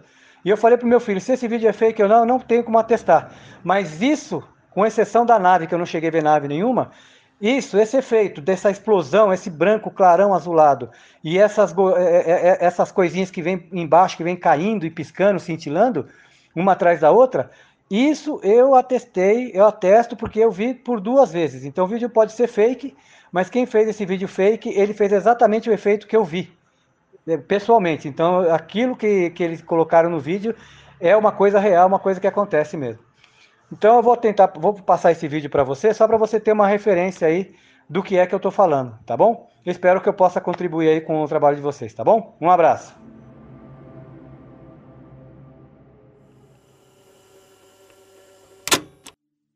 É. É. Acho que deu para subir um pouquinho o sarrafo agora, né? Você viu só? E bate com muita coisa que a gente eh, eu tinha acabado de falar da questão do efeito carona ali, né? da junção do, do paranormal com, com, com a ufologia. Cara, e assim, ó, é, Sorocaba, a região de Sorocaba, região do Marco Aurélio Leal, para quem não conhece, né, um dos maiores entendidos hoje do caso Varginha. É, o, o, Moment of Contact é, é, uma realização do Marco Aurélio Leal, né, então Sorocaba ali é, é uma região muito bem estudada, né? Agitado ali, né? Agitado, agitado. Boituva e Tatuí, cara, eu conheço muito bem. É uma região onde eu trabalhei por muito tempo. E Tatuí é região de família minha. Então, hum. Então é uma região que eu, que eu conheço ali um pouco, né? Essa, essa região e realmente tem, tem um história tem, aí, né, cara? Tem ali próximo você tem Iperó, que é um, tem uma base naval, cara, que é, segundo o que eu já recebi de informações de algumas pessoas que trabalharam nessa base naval, é a base que faz o estudo do do submarino, submarino nuclear, nu né? nuclear. É isso, exatamente. Submarino nuclear brasileiro. Então, é uma, é uma região que tem, com certeza, é, a, é chamativo para casuística. É um né? hotspot. Tem, é sim, é hotspot. E você tem ainda a questão do campo de, de, de salto, né? De paraquedismo e tal. Inclusive, é uma região onde sai muita notícia, infelizmente, de, de tragédias, né? Na, na TV, de acidentes que acontecem lá por conta da quantidade de saltos que tem lá. E às vezes as pessoas acabam não se preparando muito bem. Mas enfim. É, o, o que eu acho interessante desse relato do Rogério é que ele foi atrás, cara. ele caçou o negócio. E aí, nessa dele caçar, depois ele tava: Não, não, não, não, não, não quero mais, não quero mais, eu quero ficar em paz, não mexe mais comigo, tá tudo bem, já era, é isso aí, tá resolvido. Rogério, obrigado aí pelo seu, pelo seu depoimento, pelo seu relato. É... E, cara, que relato da hora, velho. Que relato da hora. Esse aí, um relato com elementos muito bons, assim, de, de do próprio mistério, né, do, do fenômeno, mas que tem efeito carona, você tem é, um, alguns elementos interessantes, e eu posso dizer, Guto, né, se quiser complementar, que eu acho que é até interessante, meu caro Rogério, o senhor pensar na possibilidade de umas regressões aí, porque eu acho que o senhor pode ser um conduíte aí do contato. Por quê? É a segunda vez, né? Foi seg duas vezes visto, sendo que uma delas simplesmente tinha sido apagada da sua memória depois que você lembrou. Então eu recomendaria que o senhor fizesse, tentasse descobrir aí como é que foram essas outras. É, de fato, como é que foram essas experiências, porque realmente muito intrigante. Não tenho, eu não tenho, eu não tenho particularmente, eu não tenho. Ah, não. Você pode ter visto isso. Até porque, pela região, o pessoal sabe muito bem diferenciar ali um paraquedas, uma coisa diferente. E era noite, né? Não era de dia, então salto um, de paraquedas. Um, era de, um era de dia. Acho que o, o, segundo, o segundo relato que ele contou, que na verdade aconteceu antes, foi de dia, né? Porque ele fala que eles É que foi ele, ele e o cunhado dele. É, eles tinham feito um almoço, né? Era um almoço uhum. na casa dele e tal. É, então, no, seg no segundo, que é o, vamos dizer assim, que é o que ele lembra com detalhes, esse a gente pode falar, não é salto de paraquedas, porque ele fala ainda da questão da luz, expandir, expandir, e tem aquela luz azulada, né, do plasma da solda, né, e que não é a primeira vez que eu escuto em algum relato essa, esse tipo de, de informação, né, é, da tem, luz. É, tem essa descrição aí em muito, muitas histórias, cara. Vários. Luz azulada, tipo plasma de solda, é, é, um, é uma coisa bem comum. Então, assim, eu, eu particularmente não tenho é, o que falar, não, pode ter sido isso, pode... Não tem. Foi um avistamento legítimo que o Rogério teve. É, agora, o que ele viu, cara, porque luz expandindo, luzes descendo e tudo mais, foi muito mais do que somente um OVNI, né? Ele viu algo bem maior aí. Eu achei interessante que, assim, é, ele foi numa vigília, na vigília não apareceu. Apareceu depois, no dia seguinte. Então, assim, é, e apareceu, a, a, forma como apareceu ainda foi muito interessante. Porque ele fala, né, que ele estava ali no, no, no, meio que num parapeito, ali no muro, né, olhando para o céu e pensando, né, nossa, será que isso tudo é uma loucura? Será que é uma fantasia? Acho que eu nunca vou ver isso, né? Se questionando e o que dá a entender é que aquilo apareceu em resposta para ele. Uhum. Então, Estamos especulando aqui, tá, gente? Especulação. Mas é, é. Tem muitos casos em, em que, que a gente vê que pessoas que têm experiências mais longevas com o fenômeno, né? Tem esse tipo de interação com uma suposta inteligência do outro lado. Que é o que as pessoas acabam chamando de pessoas que são contatadas, né? Sim. Tem o, o, o, caso do Gian, né, lá do grupo, né, do, do Rony, que ele, o Rony até debateu o vídeo dele, né, numa live, que parecia ter uma interação daqueles, daqueles objetos que o Gian estava filmando com ele no momento da uhum. filmagem.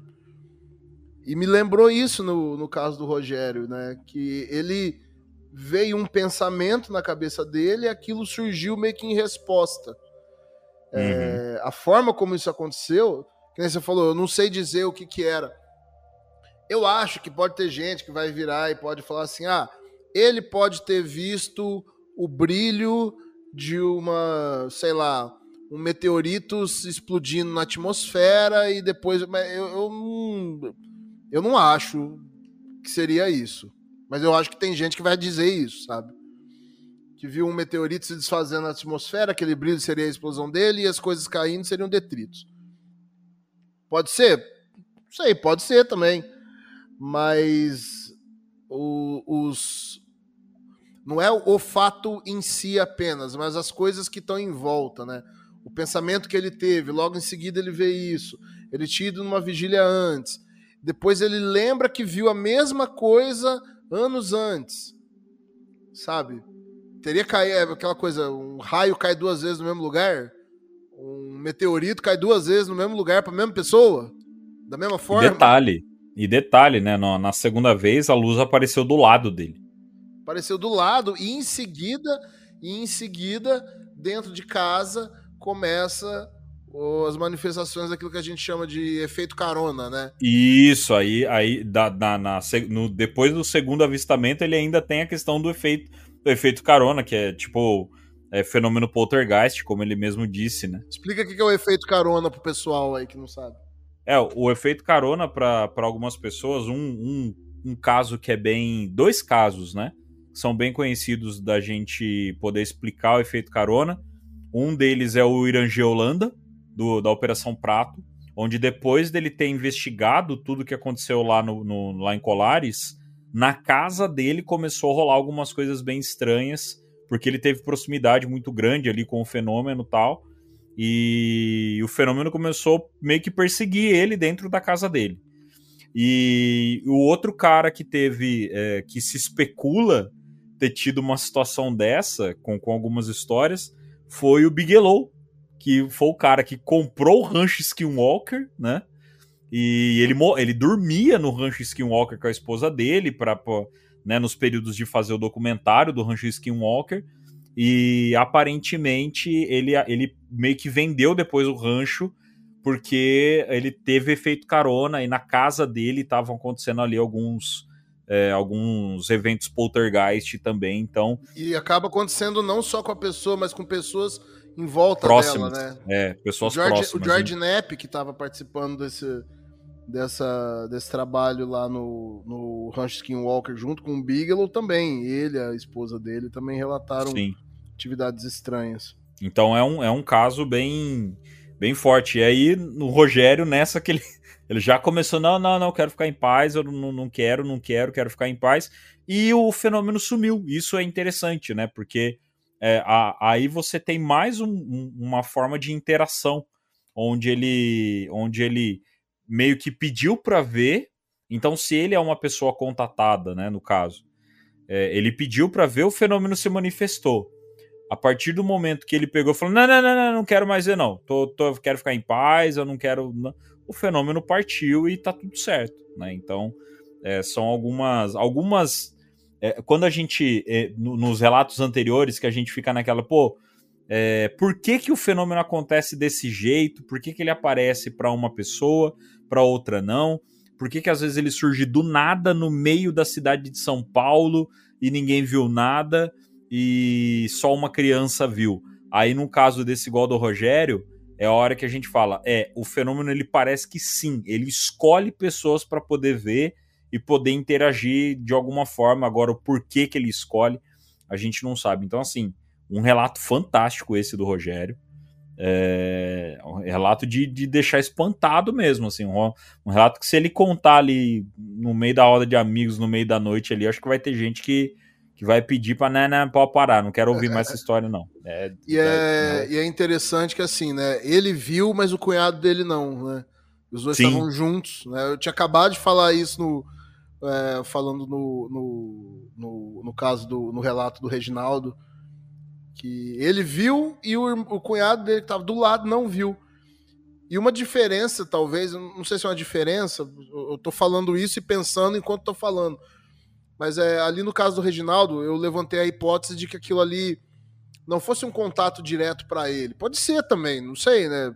Pode ter sido alguma coisa que era para ele ver mesmo, não sei. Mas eu levantei bem a hipótese de daquilo lá ter sido uma tipo uma interferência dimensional, digamos assim, né? Um acidente de frequências dimensionais aí que, que calhou dele testemunhar. E nesse caso aí, não, né? Nesse caso parece que teve uma interação mesmo, né? Sim. Um, um sim. pensou, o outro ouviu, e a gente ouve falar muito na, no, hoje em dia em assunto ufológico, questão de, da importância da consciência em relação ao fenômeno, né? E o, o Gary Nolan, que é um cara, um cientista que eu, a gente sempre fala dele lá no, no Instagram, né? Uhum ele já citou e apresentou estudos e artigos falando que, assim. Aliás, ele diz que ele foi procurado pela CIA alguns anos atrás, né? Como ele é um, um cientista muito importante, muito renomado e tal, procurado pela CIA para desenvolver uns estudos com algumas pessoas da CIA, não pessoas civis assim de fora, agentes da CIA que tiveram interações com fenômenos e que depois estavam diferentes. E eles notaram atividades cerebrais diferentes em uma região específica do cérebro dessas pessoas, que se chama. É, o nome é muito esquisito. Putamen caudado, uma parte do cérebro ali que nessas pessoas se aflorou e eles não conseguiram ainda definir se isso, se a atividade nesse lugar ficou maior depois do contato ou o contato ocorreu porque essas pessoas tinham uma atividade maior ali, mas que todas essas pessoas tinham essa região do cérebro com um nível de atividade acima do normal das, das pessoas que nunca tiveram contato nenhum, isso eles chegaram numa conclusão, olha, Não sabemos exatamente o que quer dizer, mas essas pessoas aqui têm essa região do cérebro também caudado, com um comportamento diferente. Então aí é meio que a, a, a ciência dando algumas inícios de explicações para o que a gente chama de mediunidade, intuição, essas coisas.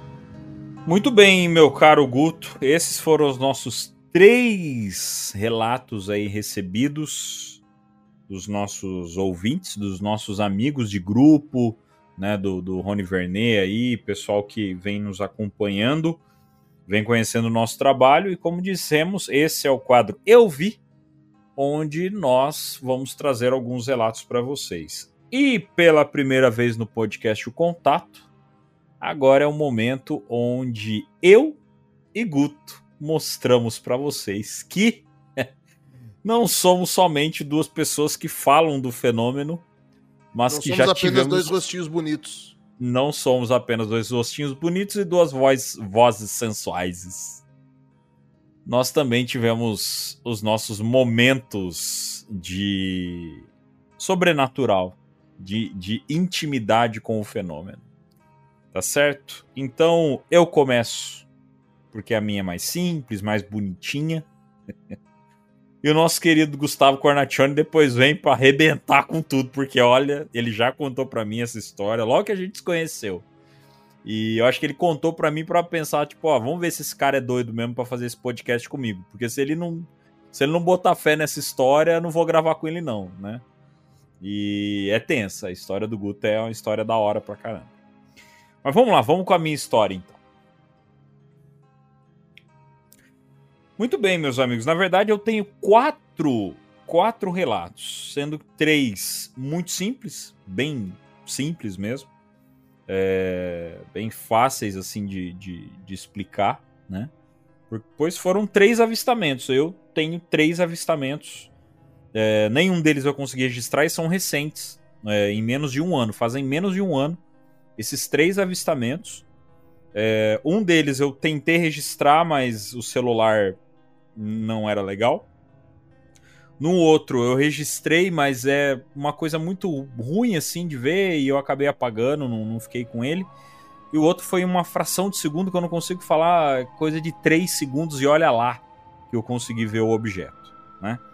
É, o primeiro, meu primeiro avistamento foi um dia de noite, eu tava saindo da casa da minha mãe, eu sempre vou na casa da minha mãe pra, pra sair com o meu cachorro, eu moro em apartamento, né, aqui na cidade de Americana, e eu não, não consigo ter o meu cachorro aqui no apartamento por, por conta do tamanho dele e tal. E todo dia eu volto do trabalho, eu passo na casa da minha mãe para sair com o meu cachorro.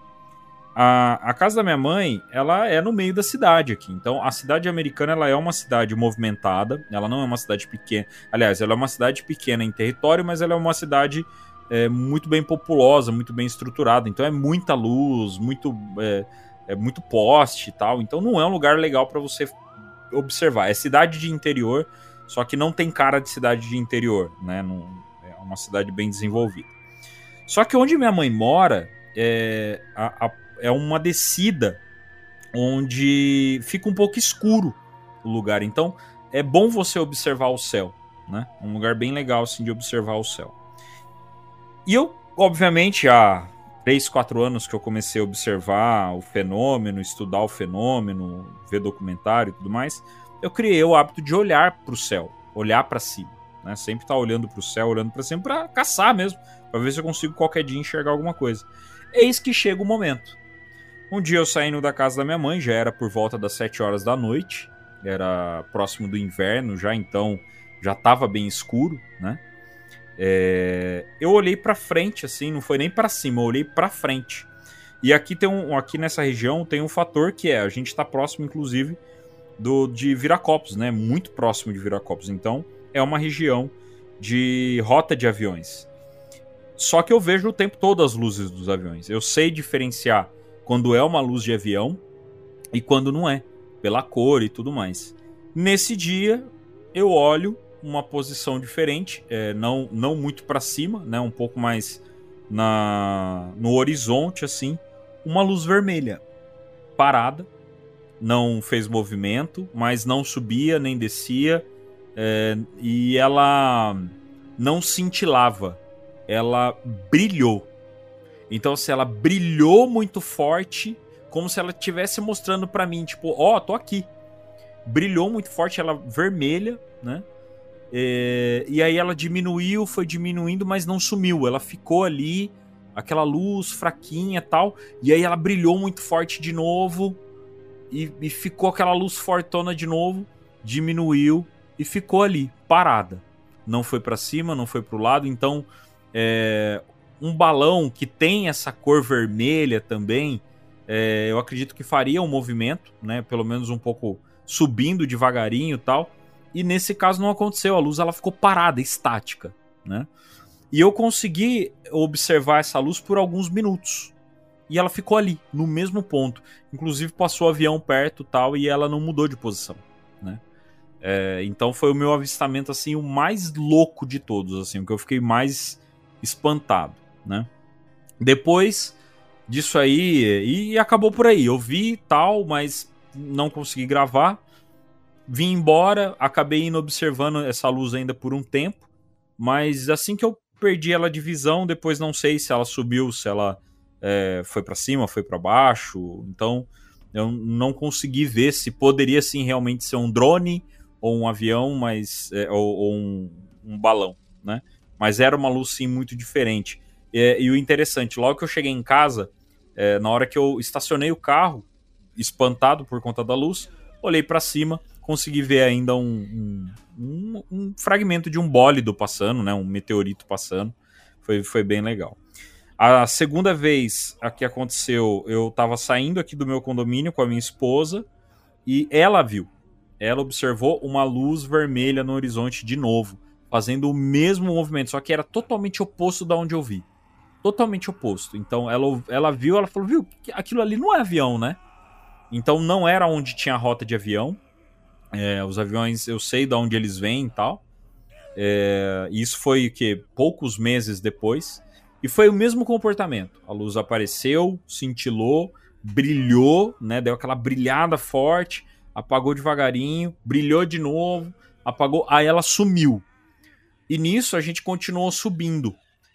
Quando, quando eu cheguei na frente do condomínio, eu olhei de novo para a mesma posição, ela brilhou de novo. Então ficou ali por um tempo, né? É, mas como a gente estava fazendo algumas coisas e estava muito longe, essa eu não conseguiria gravar de jeito nenhum. É, tava bem longe, eu posso falar que coisa de quilômetros mesmo, assim, de, de, de distância. Uh, e, a e o meu terceiro avistamento foi de dia.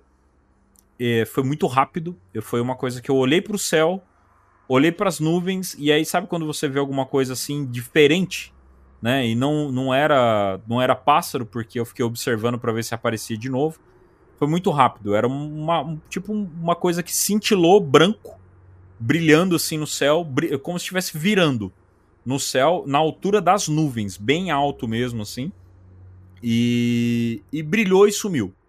Né? Mas não era uma, uma ave, porque eu fiquei observando para ver se aparecia de novo. Não era avião. É, porque eu fiquei um tempo ali parado observando. Não, apareceu, brilhou, pai, e sumiu. Né? Foi um, um avistamento é, mais rápido que eu tive. Esse me deixou mais intrigado aqui do que, até do que os outros dois. E por fim, meu caro Guto, o relato que eu não te contei. Esse é mais legal ainda. Quando eu era um mero bebezinho, minha mãe, um dia num supermercado, é, tava me segurando, né? Eu era recém-nascido, poucos meses tal. Ela num supermercado. E ela disse que um senhor, é, nas palavras dela, né, um senhor simpático, bonitinho, de chapéu, né, tal, chegou perto, conversou com a minha mãe e interagiu comigo, né, deu, deu aquela interação comigo e, e minha mãe, como ela é mãe coruja, tal, ela conta várias vezes essa história, né, e ela fala que ele é, olhou para mim, interagiu comigo ela, ela conta que ele falou algumas coisas que ela não tá. Ela não lembra muito bem as coisas que ele falou, mas ela lembra que, que ele falou que eu era muito simpático, né? Que eu era uma criança muito simpática e que, que eu era abençoado, né? Que eu, que eu era uma criança iluminada, criança abençoada. E aí minha mãe, obviamente feliz nessa daí, ela pegou, né? Agradeceu. Ela olhou para mim. Quando ela olhou para frente, não tinha mais ninguém. Eita!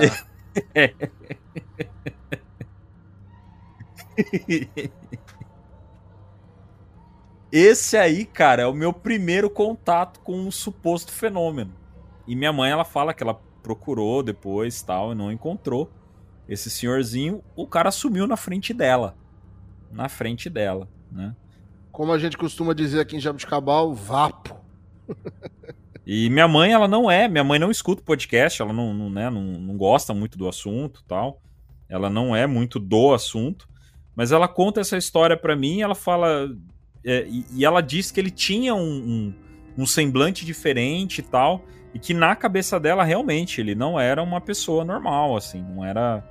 É, de, definitivamente não era desse mundo. Né? Que ela tem um sentimento que ele realmente não era desse mundo.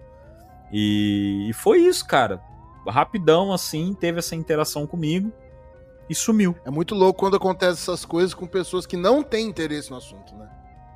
E mesmo assim acontece, né? Uma coisa são os meus três primeiros relatos que eu tô observando o tempo todo o, o fenômeno, né? Tentando achar o fenômeno a todo momento. Agora esse da minha mãe, cara, e outra, isso é, foi há 34 anos atrás, né? No meio de um supermercado então é o que traz aí uma. Um mistério, um, né? Um, um mistério mais interessante aí na história, cara. E, e esse aí eu falei, não, esse eu vou contar no, no, no podcast. Eu, eu, nem fazia muito tempo que eu não lembrava dessa história. E há pouco tempo atrás minha mãe relembrou isso. Eu falei, pô, tá aí. Eu já tava gravando um podcast e ela contou essa história de novo, né? Eu falei, pô, tá aí. Eu vou, vou no episódio de relato eu vou contar essa história porque é o meu primeiro contato. Seria meu primeiro contato com o fenômeno. Nossa, menino então, Vinícius tá é um híbrido. Vindo das estrelas, cabeçudo igual um Grey.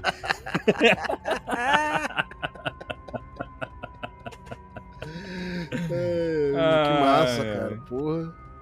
Muito da hora, legal, né? velho. Da hora. A minha avó tem uma história semelhante que ela tava num ponto de ônibus em São Paulo. Isso assim, 50 anos atrás, sabe? E ela conversou com uma pessoa lá, parou no ponto de ônibus, esperando o ônibus, conversou com uma, uma, uma, uma senhora, parou lá e ficou trocando ideia com ela. E aí ela. Beleza. Chegou o ônibus dela.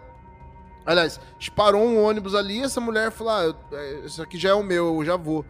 A mulher entrou e minha avó ficou no ponto. Aí depois chegou o ponto da minha. O, o ônibus da minha avó, minha avó seguiu viagem. Minha avó disse que ela estava indo na casa de uma amiga, que fazia muito tempo que ela não via. E chegou na casa dessa amiga, tinha uma prima dela lá, dessa amiga dela lá. Começaram a conversar, essa amiga dela estava mostrando umas fotos, albim de foto lá, ela viu uma foto da mulher com quem ela tinha conversado, e essa mulher era a mãe dessa prima da amiga dela que já tinha morrido. Sai! minha avó, minha avó ela, ela, contava essa história pra gente. Assim, mano, minha avó. Pra que que minha avó. Sabe? Super católica, super católica, uma senhorinha católica que nunca foi em centro espírita, nunca teve nenhuma ligação com, com esse tipo de assunto, sabe? De. Se a pessoa é espírita, a gente pode até pensar, ah, mas ela tem um viés, talvez tá querendo convencer da, da a religião dela, assim, né? Não, a, a, a visão religiosa da minha avó é o oposto disso. Essas coisas para ela não acontecem. Mas ela falou: ah, aconteceu isso aqui.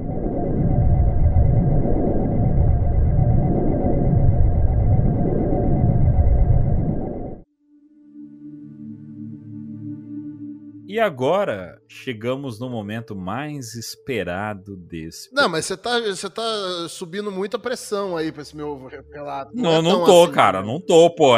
Eu, quando eu ouvi, eu fiquei espantado. Eu fiquei espantado.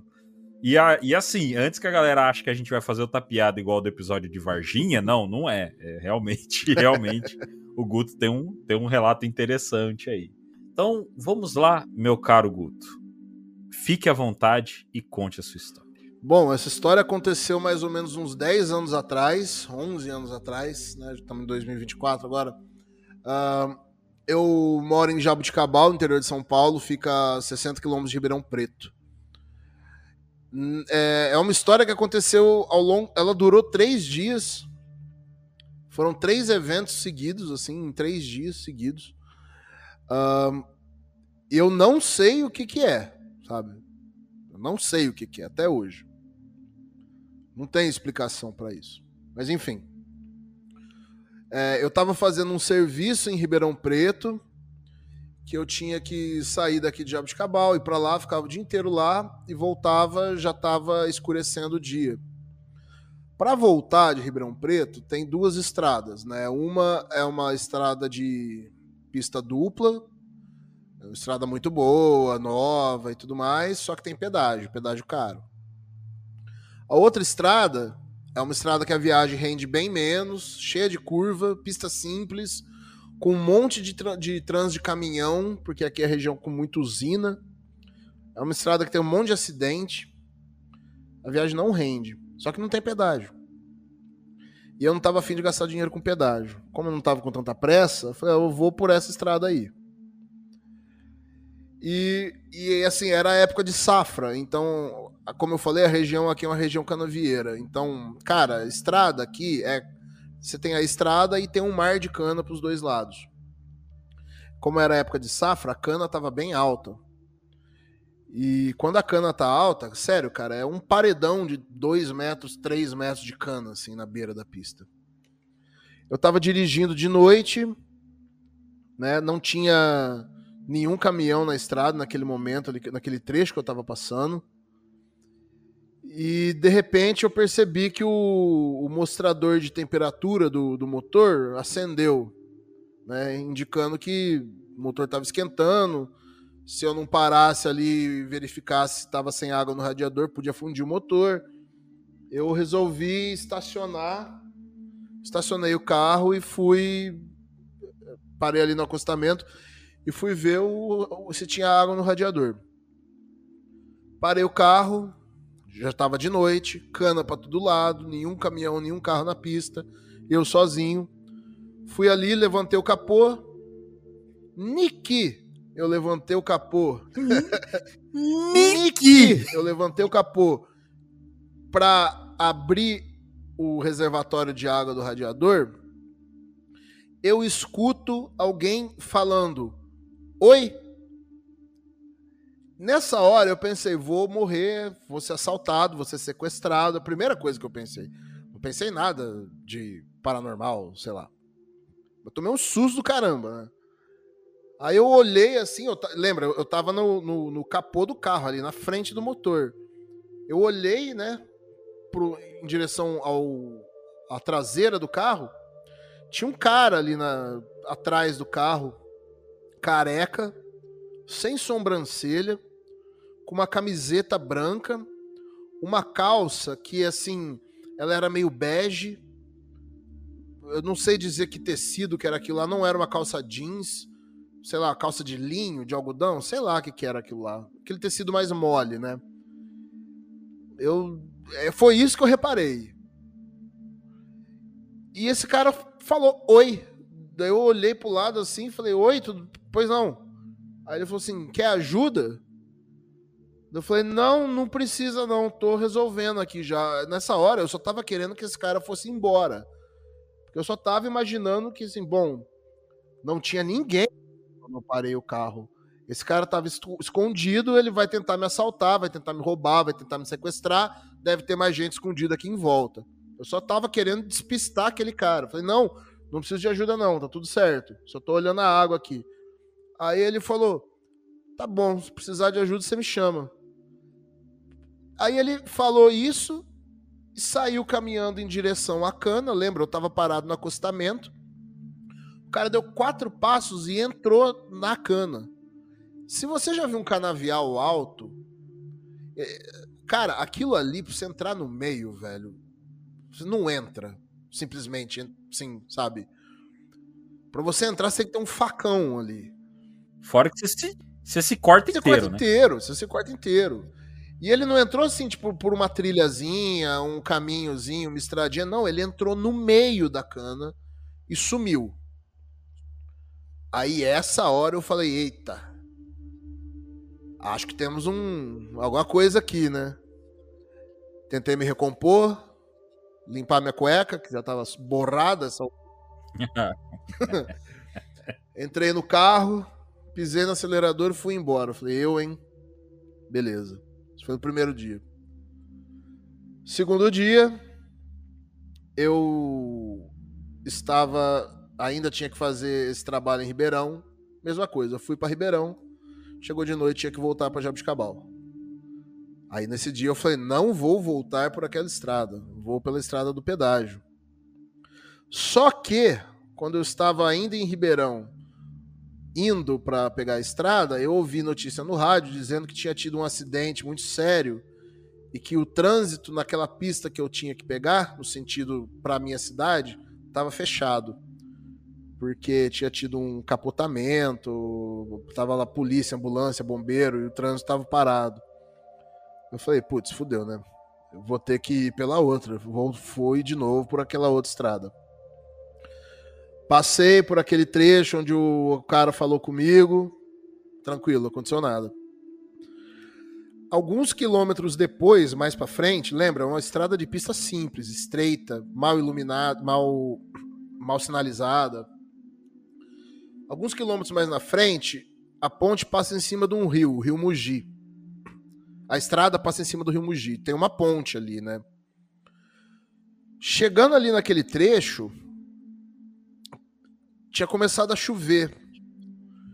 Pra piorar, né? Cenário de filme de terror, né? E aí a chuva ficando forte, a chuva ficando forte. É, tava aquela chuva forte que assim. Já pegaram uma. Vini, você já pegou uma chuva tão forte que assim, com o farol alto, você joga o farol alto, fica pior para enxergar do que com o farol baixo? Sim, chuva, chuva torrencial, Isso, né, cara? Quando não você joga enxerga luz nada. alta, parece que ilumina a água da E chuva. espalha. Forma um paredão Isso, branco na tua frente. Então eu não conseguia enxergar com a luz alta, eu tinha que dirigir com a luz baixa. E aí por isso eu tava dirigindo ma- mais devagar, né? Tanto pela chuva e porque eu tava enxergando mal. Porque era de noite. Quando foi chegando nessa, nessa ponte, perto dessa ponte, eu reparei que lá no meio tinha um pontinho branco assim, tinha uma, uma coisa no meio da pista. E eu dirigindo em direção àquilo.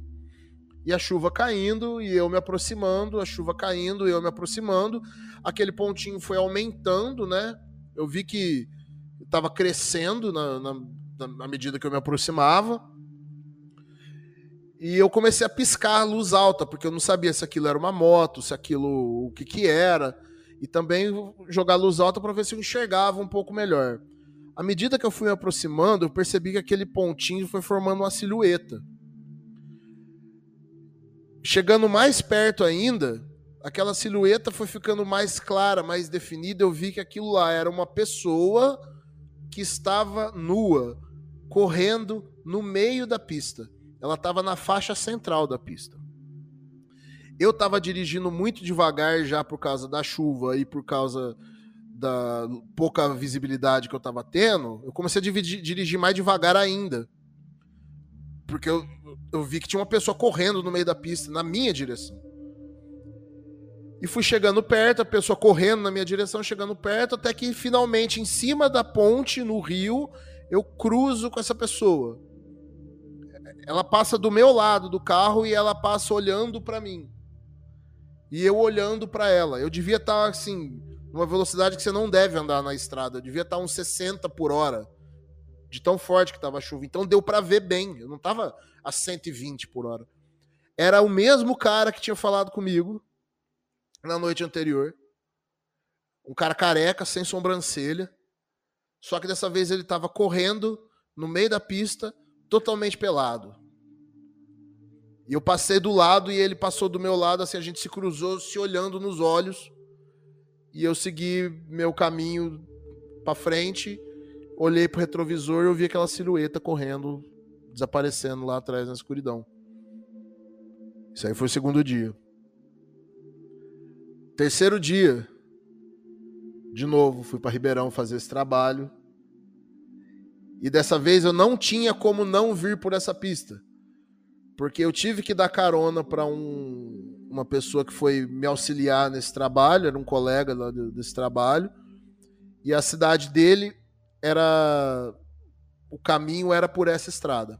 Então na volta, eu deixei ele, peguei essa estrada de novo, deixei ele na, na, na casa dele e tomei o rumo para minha casa.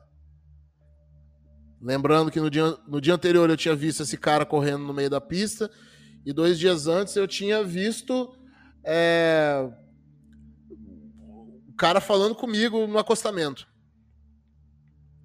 Passei, por, passei pelo lugar ali onde ele falou comigo no acostamento, não aconteceu nada. Passei pela ponte, não aconteceu nada. Não estava chovendo, o tempo estava bom.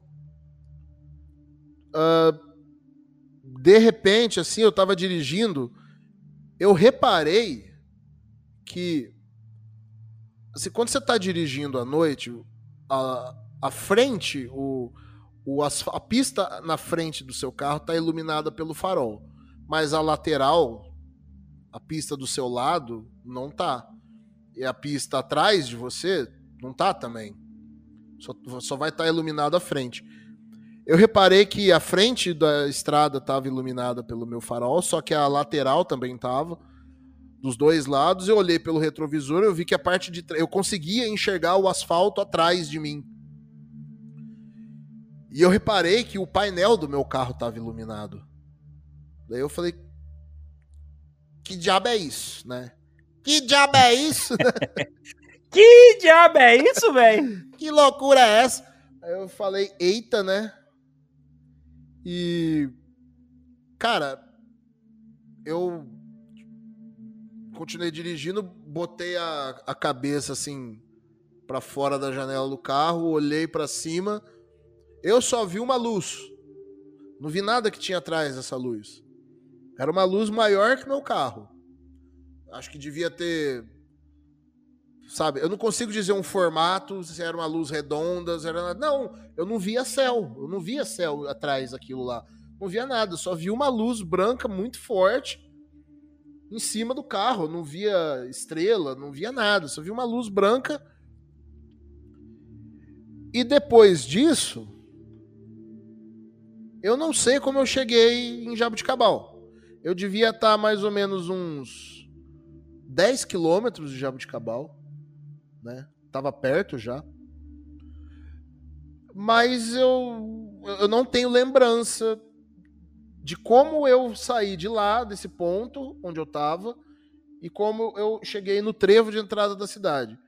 Eu só tenho lembrança de eu chegar no trevo e de repente me dar conta de que, sabe, é, como eu vim parar aqui? E uma coisa que é muito esquisita e que eu fui lembrar depois, eu estava escutando é, no, no rádio do carro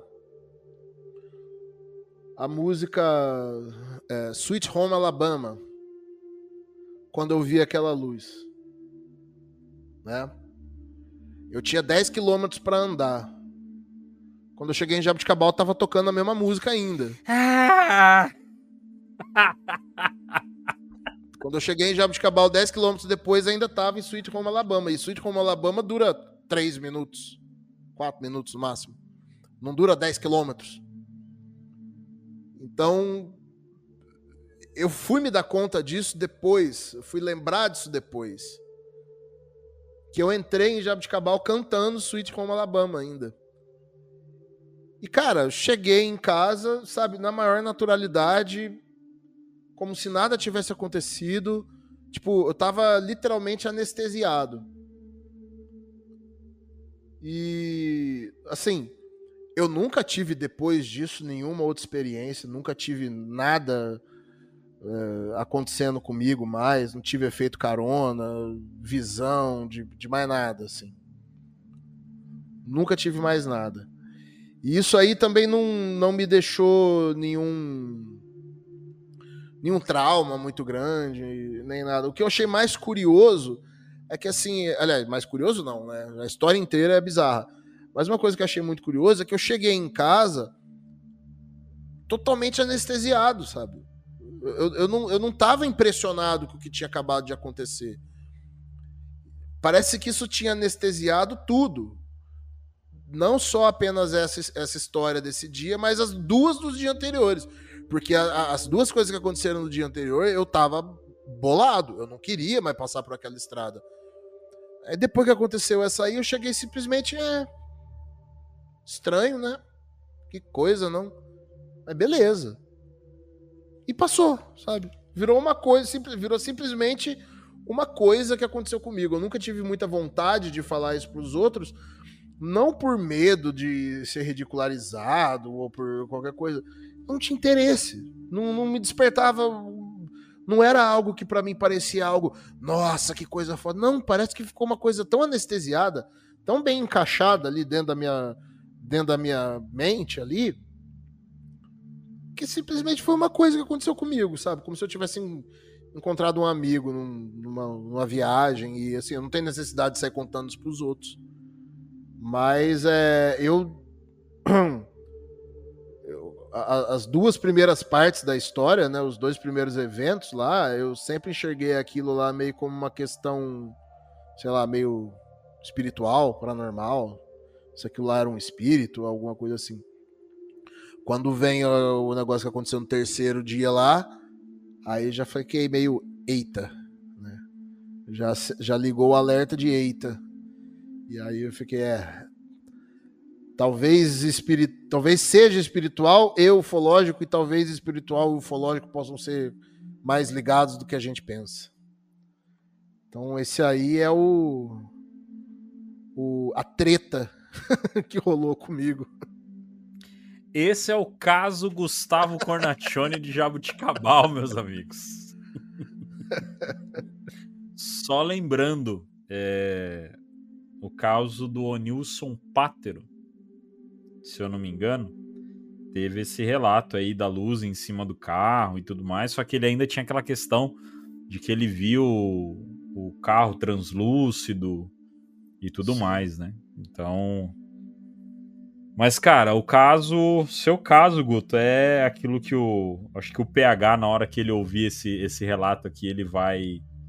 Ele vai querer te chamar pra, pra fazer uma regressão lá com a Bruna, porque. Cara, é um caso realmente interessantíssimo. Bizarro, né, cara? Muito interessante. Bizarro demais. Porque você não tem o missing time, mas você tem, né? É, então. Então existe um missing time. Isso, bem lembrado, cara. Isso é uma coisa importante de, de falar. Porque assim, eu cheguei. Essa questão do missing time, né? Do. do putz, como é que é a tradução de missing time? É o lapso temporal, né? Essa questão do lapso temporal, é, geralmente é. É, que, que acontece, né? A, a, a pessoa ficou sei lá, quatro horas desaparecida, mas o relógio dela marcou 20 minutos. Para ela passou 20 minutos. Eu cheguei na hora prevista de chegar. O, aqueles 10 quilômetros que eu tinha para percorrer, eu percorri no tempo que eu tinha para percorrer 10 quilômetros. A hora não tava diferente. Eu não cheguei muito tempo depois. Eu cheguei na hora certa. Só que eu não tenho lembrança nenhuma. Como é que eu não lembro como eu dirigi, sabe? Como é que eu não lembro como eu dirigi? E a música era a mesma, tava no mesmo ponto, sabe? E assim, ah, mas então você deixou a música no repeat e você não viu. Não, mano, não era, não, não tava no repeat, eu sei, eu tava escutando uma música atrás da outra, tava tocando uma, depois tocou outra, depois tocou outra, chegou Sweet Home Alabama, agora eu fico pensando, né, se de repente tocar Sweet Home Alabama perto de mim, eu dar um gatilho, eu, eu começo a agir meio estranho, né? É, é um caso, é realmente assim, é, é um caso para se analisar, né? Mas a gente sabe que a pessoa que passa pela experiência, às vezes ela quer simplesmente esquecer a história, né? Tem muita gente que, até o pessoal que tá escutando a gente, e inclusive tem um rapaz que é o Gutó, ó o que me veio na Eita. cabeça aqui, pra, pra galera, ó, ó o que me veio na cabeça aqui. Juntando com o caso do Rogério, tem um rapaz que tem conversado com a gente no grupo, no, no Instagram, eu não vou falar o nome dele, mas ele contou muita coisa pra gente no Instagram e ele é da região de. Ele, ele, ele mora mais pra perto de. É Porto Velho, se eu não me engano. Porto Feliz ou Porto, Porto Porto. Velho. Não, não, não. É aqui perto. É até. É meio que, vamos dizer assim, é, é a metade do caminho de Americana pra é, Boituva, Sorocaba. É, é essa cidade. é- acho que é Porto Ah, Feliz. sim. ele, ele é dessa cidade. Então, assim. E ele mostrou algumas coisas pra gente. Ele tem marca no corpo. Ele tem é, relato de, de possi- possível abdução. Mas ele tá com medo de fazer a regressão. Ele tá com muito receio de fazer a regressão. Então, assim, às vezes a pessoa que passa por essa experiência, ela fica com medo de fazer regressão. Então, assim, hoje, né, nesses relatos que a gente teve aqui, o caso do Guto é um caso que a gente, né, naturalmente já recomendaria falar, cara, faz uma regressãozinha que pode ser que tenha alguma coisa aí. E dessa pessoa também, né? A gente, mais pra frente, vamos ver num próximo quadro de relato. Vamos ver se a gente consegue pegar alguns relatos dele também, porque realmente são. são ele mandou foto, contou história, mandou áudio É uma história muito legal. dele. contando das coisas. É, ele tem bastante coisa, ele tem muita coisa e, e marca. Então é possivelmente uma pessoa que já teve um contato mais próximo aí.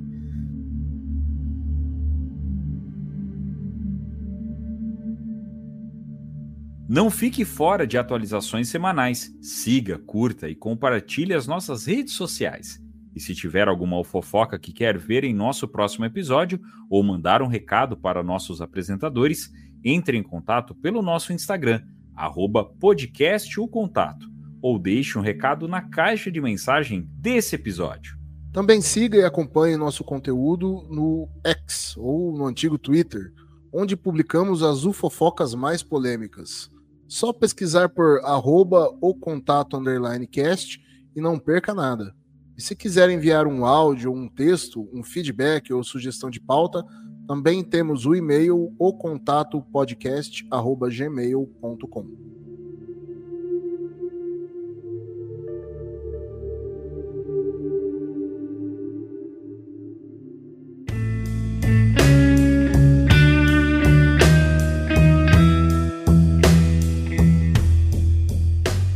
Esse foi o episódio Eu Vi, um quadro Eu Vi, novo quadro de relatos do podcast Contato.